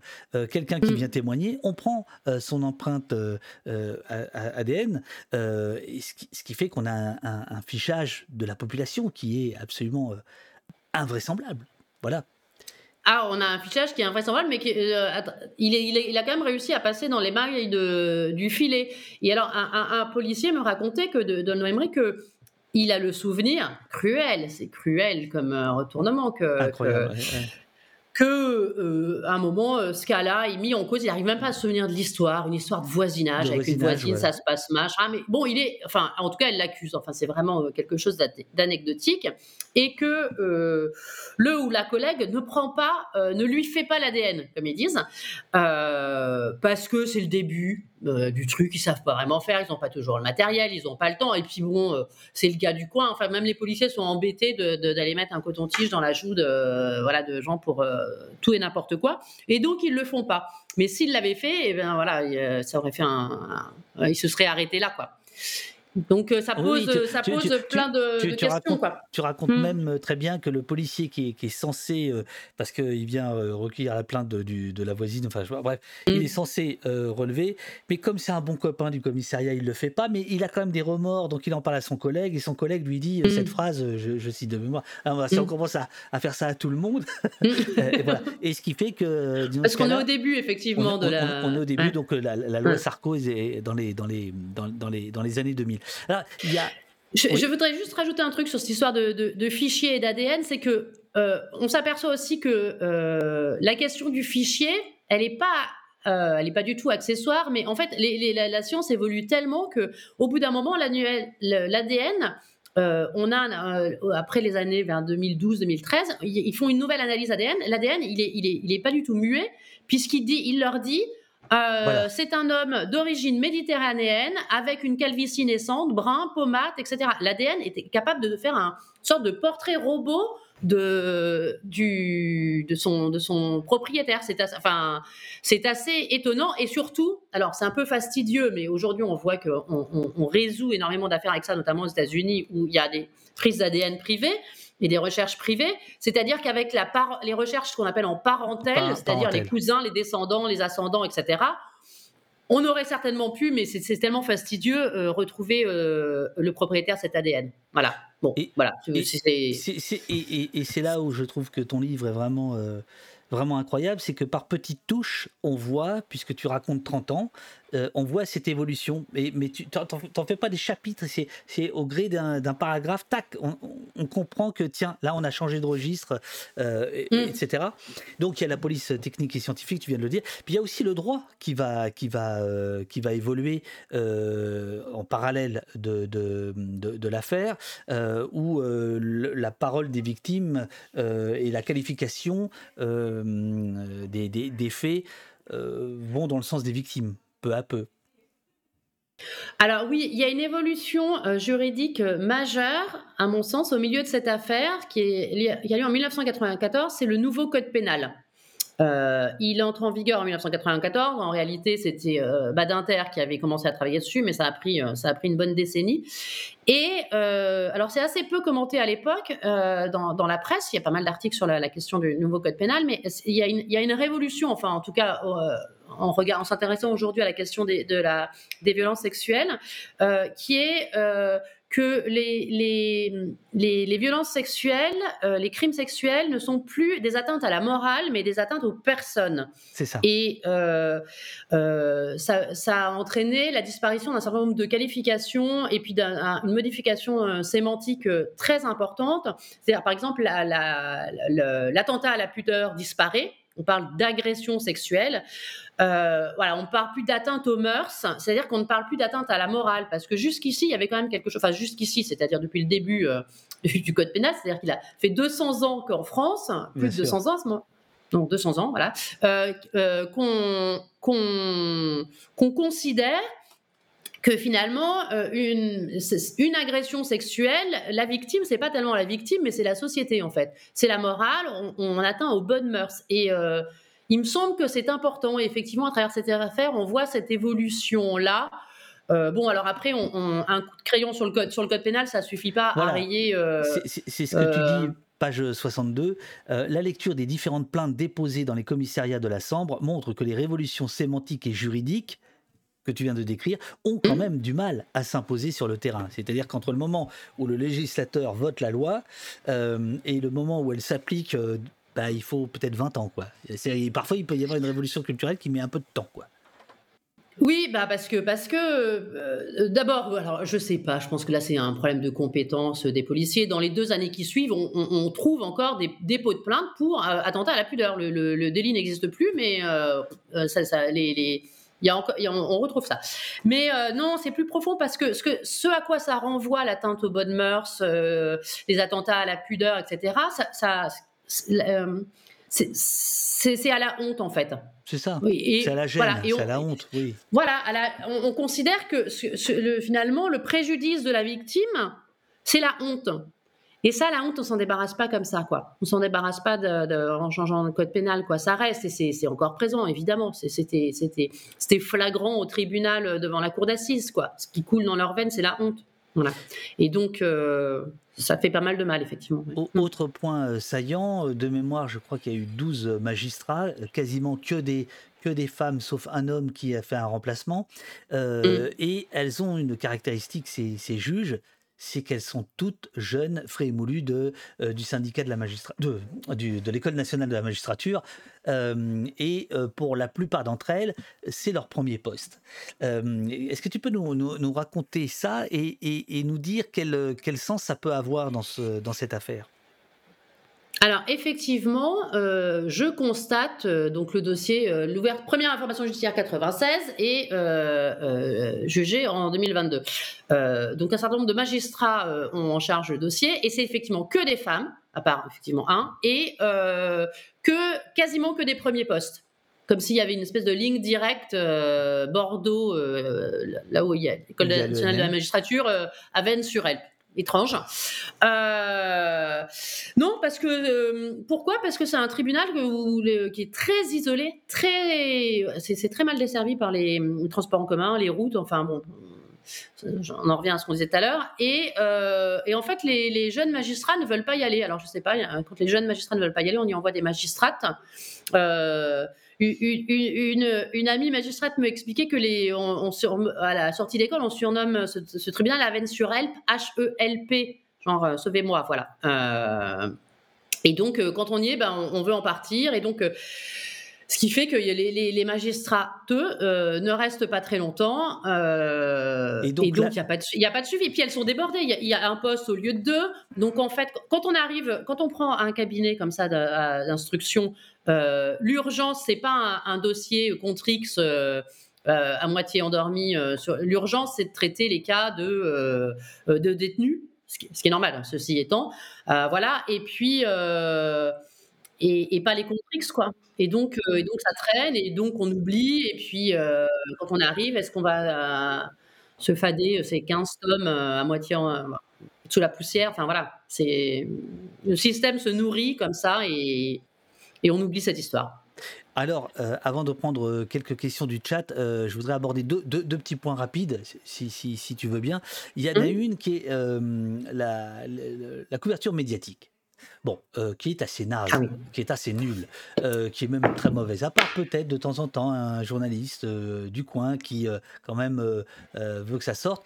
est-ce que, est-ce que tu peux nous raconter ce que toi tu as lu, puisque tu as épluché effectivement toutes les archives, et ensuite j'aurai une question sur, sur ton travail de journaliste et ton regard de journaliste sur le travail des autres. Mais d'abord, raconte-nous un peu le, le fait qu'il n'y avait rien dans la presse pendant très longtemps. Alors effectivement, moi quand je commence à travailler sur cette histoire, je me rends à la médiathèque de Maubeuge et je les embête des après-midi entières pour qu'ils me sortent euh, les archives non numérisées euh, de la presse euh, locale. Une espèce de truc très lourd comme ça. Et je suis à la recherche effectivement. il y a un plaisir à feuilleter. Il y a un plaisir à feuilleter. Ah, c'est génial, c'est génial, ah c'est génial. Mais ben, en plus on Enfin, je trouve dans le, dans, dans le cadre de mon travail, de travail journalistique, c'est nécessaire, pas seulement pour chercher des choses précises, mais moi, la, oui, et puis moi je connaissais pas cette région, hein. je suis pas de, de, là, je connaissais pas la Sambre, donc c'est aussi euh, de, de, de, connaître, de connaître par son actualité, par euh, euh, ce que je racontais tout à l'heure aussi sur le commissariat. Je m'aperçois que ben, déjà à ce moment-là, euh, je sais plus, c'est peut-être Chalandon, je sais plus qui, demande là, à ce qu'on rase ce commissariat pour en faire un nouveau. Bref, et je m'aperçois, je le sais, les faits divers euh, prennent une part euh, importante, comme c'est le cas euh, dans la presse locale, très très importante, et, vraiment du fait divers au sens littéral du terme, c'est-à-dire des faits presque anodins. On a une explosion de cocotte minute, une bagarre à la sortie d'un bar. alors on n'a pas trop effectivement les, et, mais je m'aperçois qu'il y a une absence assez étonnante de la des faits de nature sexuelle. Euh, étonnant, pourquoi? Parce que euh, euh, c'est quand même le gros de l'activité policière et judiciaire. Et donc, je, voilà, je, suis assez étonnée et surtout, je ne retrouve aucune trace des agressions et des viols qui sont aujourd'hui reprochés aux violeurs de la Sambre. Et, et ça m'interroge. Et en fait, je, je, ne crois pas que ça soit le fait de la, seulement de la presse, pas du tout. D'abord, euh, parce qu'on sait comment ça fonctionne, euh, on, en presse euh, locale comme ça, on fait la tournée le soir. Enfin, moi, je, l'ai eu fait. on va voir les policiers qui nous disent ce qui s'est passé, etc. Et, je crois réellement que on, pense à ce moment-là que comme l'agression sexuelle est une agression intime, ça n'est pas de l'ordre du récit public, ça n'intéresse pas le, récit public, et donc on n'en parle pas. Et, et, c'est très étonnant. Et donc, Dino Scala, il a euh, agressé, violé des femmes de plus en plus, de plus en plus violemment, dans un silence complet. Et, moi, je pense que ça pose un problème parce que ça, c'est vraiment une fabrique de l'impunité. Euh, c'est-à-dire que lui, dans son cerveau, qu'on peut considérer comme, un, petit peu malade aussi, euh, il, il, agit et en fait, c'est comme s'il ne se, passait rien. Et du point de vue des victimes, elles sont, il leur arrive euh, quelque chose de, tragique et ça n'a aucune, euh, ça n'existe pas, ça n'existe pas, euh, ça existe très peu dans leur famille. On, va ne plus en parler. On ne sait pas, parfois pour les protéger, parfois parce qu'on n'a pas envie, parce que tout, et puis parce qu'il y a la honte. Et puis on, ne va pas en parler publiquement. Donc tout ça n'existe pas. Et, et, effectivement, ça, ça m'interroge. Mais il va y avoir une rupture dans ce silence, dans cette histoire au début des années 2000, en 2002, il y a une élue qui s'appelle Annick Matiguello, qui est la mère communiste d'une petite. J'allais y venir, voilà. Mon héroïne. Ah oui, Annick. Voilà. Annick Matiguello, elle est maire de Louvroil. Louvroil, c'est une petite commune juste à côté de Maubeuge, une commune industrielle euh, particulièrement sinistrée d'ailleurs. Euh, et euh, elle est au courant de cette histoire parce qu'une de ses employées municipales est agressée dans un local municipal, un gymnase. Donc évidemment, elle est, elle, est au courant presque en tant qu'employeur. Et là, elle s'aperçoit que plusieurs autres femmes ont été agressées ou violées sur sa commune dans les, dans les semaines précédant cette agression. Donc, et visiblement par le même homme. Il n'y a absolument aucun doute, c'est la même heure, c'est le même mode opératoire. Et donc elle, elle a un réflexe de bon sens. Elle se dit bon, euh, alors déjà, elle, elle, se débrouille pour faire changer les horaires des femmes de ménage dans sa dans sa mairie. Enfin bon, elle prend des mesures de bon sens et puis elle se dit je vais faire une, une conférence de presse pour euh, bah, pour alerter mes concitoyennes. Il y a un pervers qui, elle est pas au courant de l'histoire du violeur de la Sambre. Hein. Elle sait juste c'est quelques femmes. Euh, cet hiver-là dans sa commune. Et donc, elle fait une conférence de presse pour alerter ses administrés. Voilà, bah, il y a un pervers qui rôde, faites attention, ne, et là, euh, ça déclenche mais une polémique enfin qui paraît incroyable hein. enfin vu de notre époque là aujourd'hui on, ne comprend pas euh, le commissaire euh, lui tombe sur le paletot en lui disant mais c'est pas possible le procureur la menace de de, poursuite parce qu'elle entrave le, secret de l'enquête et, quelle enquête hein, il, est, arrêté 20 ans plus tard hein. et même ses collègues les autres élus elle est à l'époque l'une des seules maires femmes du Val de Sambre euh, beaucoup d'élus euh, communistes.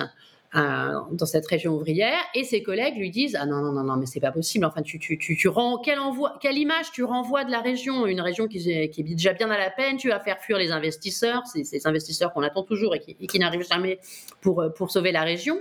Et, euh, tu écris euh, avec ses collègues communistes donc euh, que les relations se tendent.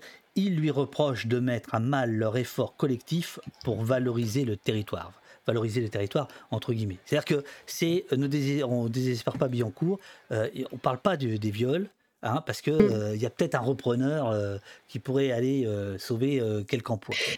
Mais, mais, mais d'abord, c'est un, un, un, argument de très mauvaise foi, parce que là-bas, comme ailleurs, en réalité, on voit des élus parmi ceux qui disent ça, qui régulièrement, à l'époque, agitent d'autres problèmes de délinquance euh, euh, sont pas les derniers à mettre en avant. Euh, on, est en 2002, hein, c'est intéressant comme c'est le papy, comment il s'appelait, qui, a fait l'élection présidentielle. Hein. C'est-à-dire qu'on agite d'autres faits de délinquance. Voilà, papivoise.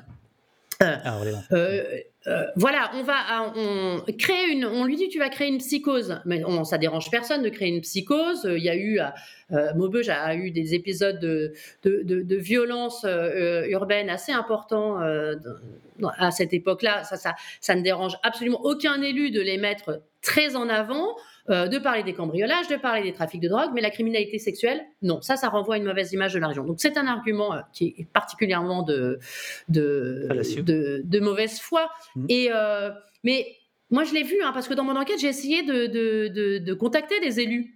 je voulais savoir, en fait, si à partir de quel moment, de quelle époque, en fait, quand on a euh, parmi ses administrés plusieurs euh, femmes qui sont victimes de viols, enfin des viols qui ont lieu sur sa commune, sur son territoire, comme on dit en politique, euh, à partir de quel moment on se sent concerné politiquement par ça, par ça? Ils ne m'ont pas répondu quoi. Ils m'ont voilà, enfin ils m'ont répondu ça ne les concernait pas. Donc c'est une histoire qui voilà qui concerne que ces femmes. Euh, c'est euh, l'absence de, récit euh, médiatique, c'est aussi une absence de récit politique de, de cette histoire-là. Quoi il y a, pour, euh, pour terminer, il y a euh, un choc des cultures aussi avec la police euh, belge qui, elle, fait, fait affaire, fait appel et affaire avec les médias beaucoup mm. plus facilement à l'époque. c'est aujourd'hui le cas en France, mais ça ne l'est pas à ce moment-là. C'est là où ton bouquin est, il y a écrit radioscopie d'un fait divers, mais c'est radioscopie d'un pays en fait, hein, de l'évolution mm-hmm. des, regards dont tu disais tout à l'heure, ça parle de nous. Bah oui, ça, ça parle de nous en fait. Qu'est-ce qu'on fait par rapport à, à, ces, à ces violences sexuelles, ces agressions sexuelles? Et, donc tu racontes que les. Qu'est-ce qui se passe là? Une personne passe. Une, personne passe. Une, personne passe. Bon, très bien. Euh, et donc, euh, tu racontes que la police belge, elle, est on peut dire d'une certaine manière plus moderne à l'époque. Elle, fait appel. Euh, les portraits robots, par exemple, elle les diffuse dans la presse. Par exemple, le portrait robot de, ce cas-là n'a pas été diffusé dans la presse locale. Si, si, c'est assez étonnant quand même. Bon, voilà. Euh, et elle fait des conférences de presse et ça fait des. Ça, ça, crée des tensions avec les flics français. Ils sont pas très contents parce que ce cas-là a aussi opéré en Belgique, juste de l'autre côté de la frontière. Hein. Ouais, le côté de son usine, euh, en effet. Alors, il y a une différence de culture euh, en termes de communication euh, qui est effectivement radicalement. Enfin, il y a une différence de culture entre la police belge et la police française qui est, qui est, qui est énorme. Et puis, bah, de la même manière qu'on se tire à la bourre entre gendarmes et policiers, on se tire la bourre entre police. Hein. Voilà, c'est, euh, je sais pas, euh, c'est un milieu où on se, voilà, on aime bien se, se mesurer. je, je sais pas, je sais pas ce qu'on se mesure, mais on, aime bien se mesurer les choses. Et donc, euh, mais il y a, y a, une différence fondamentale entre la police, à ce moment-là, entre la police belge et la police française, parce que la police belge elle a subi, elle a traversé l'affaire et le scandale du trou. C'est juste derrière, hein, c'est Charleroi, c'est vraiment ce, même coin, euh, voilà. Et euh, l'affaire du trou a été telle, et notamment dans la prise en charge des victimes et des paroles des victimes, qu'il euh, y a eu une refonte totale du système policier et judiciaire. Et sur la communication et sur la prise en charge des victimes. Et dans cette affaire qui est effectivement un, un pan belge euh, pour euh, euh, certaines victimes, on voit que les... rien n'a été fait de la même manière. Quoi. Ça commence par l'accueil des victimes. Il y a une personne dans les commissariats belges qui est chargée de l'aide aux victimes, mais qui accompagne les victimes lors du dépôt de plainte, qui les prépare à ce dépôt de plainte, qui leur explique qu'on va leur poser des questions compliquées. Si on les avait prévenus, les autres victimes, qu'on allait leur poser ce genre de questions, voilà, qui est, qui est présente, donc qui crée aussi une une atmosphère au moment du dépôt de plainte qui va, euh, quand je dis aider les victimes, c'est poser des, enfin, dire, bah voilà, est-ce que euh, ça va durer longtemps? Est-ce qu'il y a quelqu'un pour aller, vous avez des enfants? Est-ce qu'il y a quelqu'un pour aller chercher les enfants? On va vous prendre vos vêtements. Est-ce que je peux aller chercher des vêtements chez vous pour C'est des, des, choses qui sont tout sauf anecdotiques en fait dans la dans le parcours d'une d'une victime dans une procédure. Et puis effectivement, euh, la police belge communique, la, la justice belge communique surtout. Euh, alors, ça n'aura pas permis l'arrestation euh, de, de mais ça aura euh, créé une forme de. Enfin, en tout cas, à Erkeline, on, craignait l'idée qu'un homme puisse se méfier des hommes qui se promenaient le matin dans, le coin. Voilà. Donc, ça peut. Parce que pourquoi, je, reviens sur l'histoire d'Annick Matiguello, moi, ce qui me choque à ce moment-là, c'est qu'on considère que ne pas créer de psychose, c'est-à-dire respecter l'ordre social, est plus important que prévenir d'autres viols. Et c'est très intéressant parce que c'est ce qu'on retrouve euh, au sein de familles incestueuses, en fait. Préserver l'ordre familial, qui est une autre forme d'ordre social, ça va être plus important que euh, de, donner suite à la. de prendre en compte la, victime. D'ailleurs, Dino Scala vient de, de ce silence-là. Hein. Il vient d'une famille incestueuse où une des sœurs a dénoncé l'inceste paternel notamment euh, auprès de lui. Et, qu'a-t-on fait de cette dénonciation? Rien. On a, on, a tué, on a silencié, comme, comme on dit aujourd'hui, euh, la parole de sa sœur, euh, comme on silenciera celle des victimes plus tard. Le, le, le, chat te dit que tout ça, c'est Eurial qui, qui, dit ça, une fabrique d'impunité. Tu as parlé de fabrique d'impunité tout à l'heure par, le, par silence. Et elle, et elle ajoute, et une mise en danger. Parce que toutes les femmes pendant 30 ans dans ce coin-là, euh, comment, comment elles vivent ça? Euh, Parce qu'il y a quand même la euh, rumeur au collège, à l'usine, et, pas tant que ça. C'est ça qui. Pas tant que ça, non. pas tant que, ça, pas tant que ça, parce que parce que quand ça leur arrive, après c'est le, elles vont déposer plainte pour celles qui déposent plainte, mais après c'est le silence en fait. Hmm. Et euh, il n'y a pas, enfin voilà, c'est le silence euh, dans les familles, c'est le silence qui se pose sur elles. Elles ont pu en parler certaines, parfois à leurs conjoints après, mais pour expliquer, euh, d'ailleurs, se sentant obligées d'expliquer des comportements un peu qui pouvaient paraître un peu étranges à leurs proches qu'elles avaient, de toujours s'enfermer, d'être incapable de sortir la nuit tombée, de ne jamais être seule, etc. Mais non, non, il y a une complicité générale dans le silence, en fait. Et euh, il n'y avait pas tant de rumeurs que ça. Je, vais prendre deux, trois questions du chat, euh, mais je voulais quand même d'abord te demander, bon, j'imagine que les victimes, euh, pour celles qui ont lu le livre, qui ont eu la force de le, lire, j'imagine que c'est, elles l'accueillent avec, avec soulagement, mais l'institution policière, l'institution judiciaire, tu as eu des retours? J'ai eu des retours euh, du fameux commandant euh, Franck Martins, mais bah, évidemment lui, bah, voilà.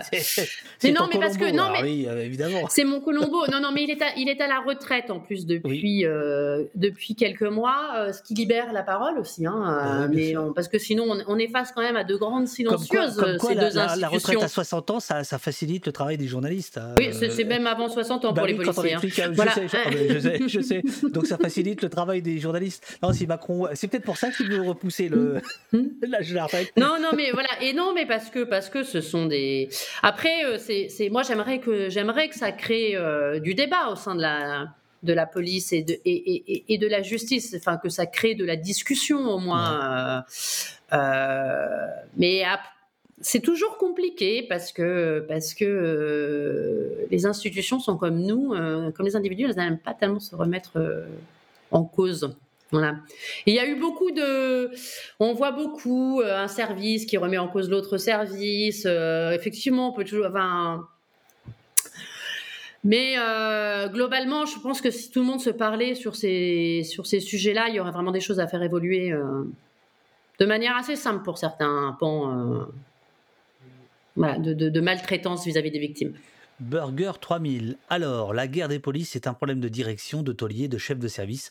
Les collègues de terrain, parce que je crois que Burger est policier, euh, sont les premiers à criser euh, du côté hermétique des différentes unités, alors que l'échange d'informations ne serait que profitable. Mais les chefs veulent garder la gloire et les honneurs pour eux en cas d'interpellation par leurs hommes. Voilà.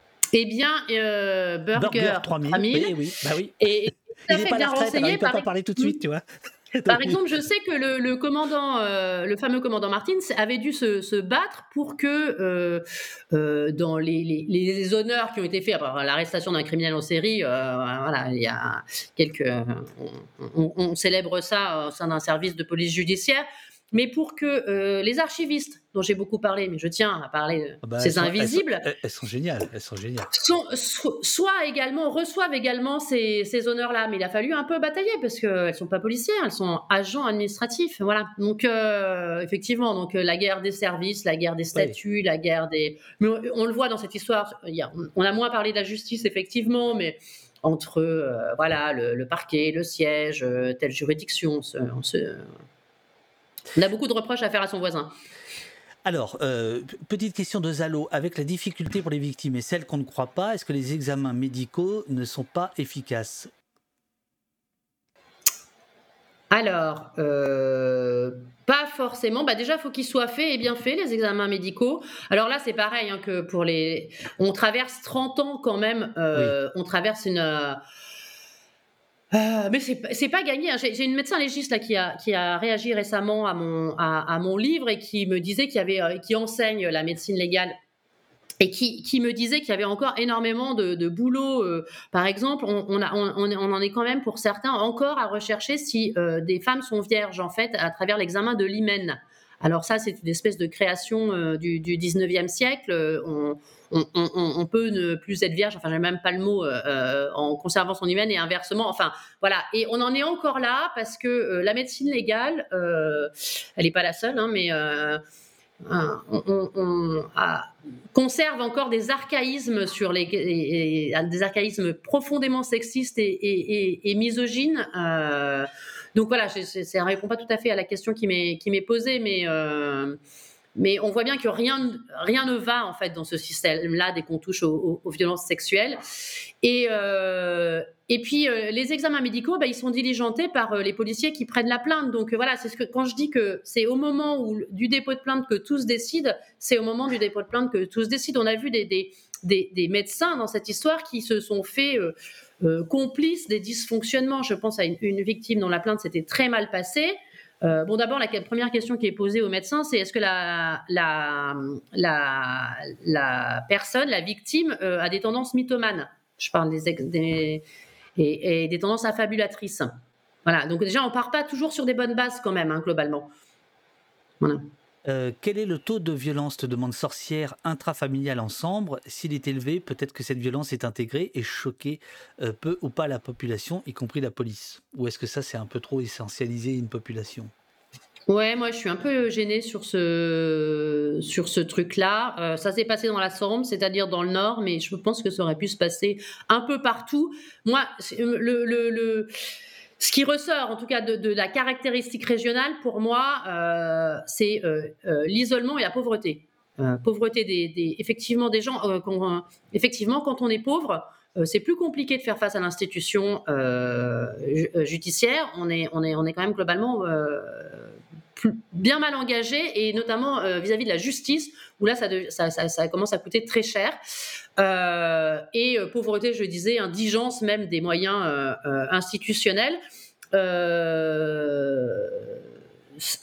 donc voilà, moi je suis un peu gênée sur le, ce, que l'on dit est toujours du Nord et des, et des violences sexuelles, mais de, fait on a des, Ça me permet justement de saluer le fait mm. que ton, ton bouquin ne ne verse pas une seule seconde euh, là-dedans, euh, dans, dans, dans, cette dans ces clichés, etc., du Nord alcoolique ou je ne sais quoi.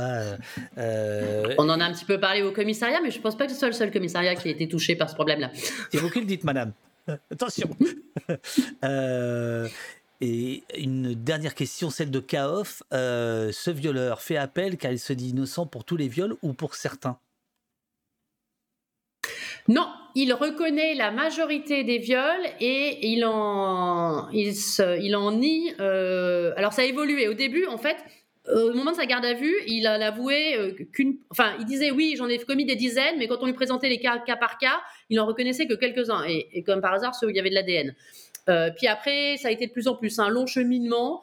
Euh, après, il a eu beaucoup de mal à reconnaître les plus violents, ceux où il y avait des mineurs, ceux où, voilà, qui avaient été les plus, les plus cradingues, quoi. voilà. Pendant le procès, euh, il y en a qui reconnaissaient pas du tout. Il était formel au début du procès, puis après, bon bah si finalement, si c'était lui.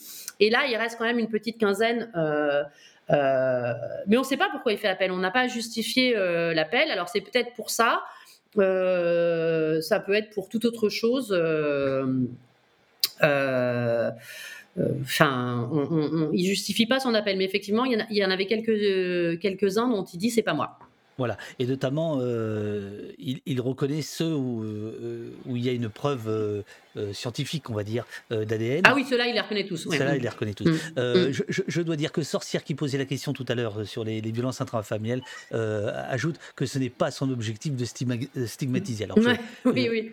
Bien sûr. Non, mais c'est parce que la question, je, sais qu'elle se pose, et bon, moi, on me, la pose souvent, donc je voulais le poser là. Quoi. Je voulais poser cette chose-là, et, en réalité, on pourrait se dire que dans des juridictions où on traite plus d'affaires euh, de nature sexuelle, on pourrait avoir une, une voilà, être aussi plus sensible. Quoi. Enfin, ça, ça, va dans un sens ou dans un autre. Quoi. Oui, oui, bien sûr, bien sûr, bien mm, mm. sûr. Plus formé. Peut-être que ma pensée n'est pas très aboutie, nous dit Camini, euh, mais je me dis que c'est peut-être attribué qu'au Nord. Cependant, si les affaires en justice sont biaisées, mal faites ou arrangées, ben, ça laisse la permission et ça continue, voire s'amplifie. Oui, c'est un peu ce que tu viens de, c'est un petit peu ce que tu, ce que, ce que tu viens de dire. Euh, ouais. Voilà. Eh bien, écoute, merci beaucoup. Bah, merci à toi. Pour, pour, ton bouquin euh, qu'on ne lâche pas, et, j'avoue que euh, je me suis arrêté avant le, le chapitre de l'arrestation. Euh, je me suis arrêté, je veux dire, je me suis endormi et j'ai lu. J'ai fait une pause. J'ai fait une pause parce que à ce moment-là du, du livre, tu arrives à à nous donner un, en, série, on appellerait ça un climax, quoi. C'est-à-dire, c'est et je, je voulais pas tout de suite savoir comment il avait été arrêté, et j'ai bien fait parce que son arrestation, elle est, enfin bon, je, je, je, je, laisse, je laisse la surprise. Tout ça pour dire que euh, c'est un livre qui est très dur à lire.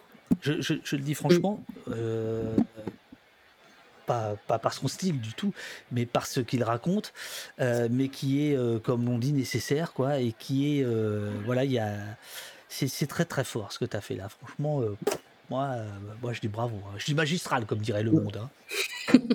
magistral. Je t'en prie, je t'en prie. Euh, voilà, je ne sais pas si, si, des gens dans le, dans le, dans le chat ont lu le, livre. En tout cas, Eurial dégaine la première. Merci Alice euh, d'être d'être venue. Merci pour le, pour le bah, livre. Merci à tous hein, pour les questions. Et tout je, sais que tu, euh, que tu es en tournée un peu partout. On va mettre le. Enfin, tu as des débats, des rencontres, etc. Euh, merci Alice, te dis allô. Merci Alice pour ce livre que je vais lire avec grand intérêt et hâte de voir le film de Jean-Xavier de l'Estrade. Non, c'est une série en fait. C'est une série pour France Télévisions. Pour France Télévisions. il y a le temps. Hein. Y a, difficile, mais merci de venir parler de tout ça et d'avoir écrit ceci, dit Diordenov. Merci, te dit euh, DY. Euh, Trognon, merci, c'était rude, mais intéressant. Sorcière euh, euh, qui, continue, qui dit elle habite la région. Eh, sorcière, tout va bien oh, Tout va bien, t'inquiète pas. oui, pardon, non, c'est parce que je répondais à d'autres, à une question générale qui se pose à travers sa question, en fait. Voilà. Voilà. Voilà. Euh, euh, Alice Giraud, que l'on peut suivre sur Twitter. Et merci, euh, te dit également Sacha. merci, te dit H80. voilà. Merci, merci beaucoup à toi, Alice. Bonne, bonne journée, bon débat, bonne signature. merci. Et puis, et puis bravo. Je suis. Bon, bah, on se redit merci alors, et voilà. Merci de faire des livres comme ça, c'est d'utilité importante, dit euh, Camimi. Voilà. Moi, je vais rester avec le, avec le chat euh, qui ne dira pas l'inverse de ce qu'il vient de dire. Oui, oui, toi, tu, tu, tu, tu, peux vaquer à tes occupations. je, suis libéré du poste. C'est ça. Attention. Ok. Merci. Je t'embrasse. Bravo encore. Merci beaucoup. Ciao, ciao. ciao Merci, ciao. David.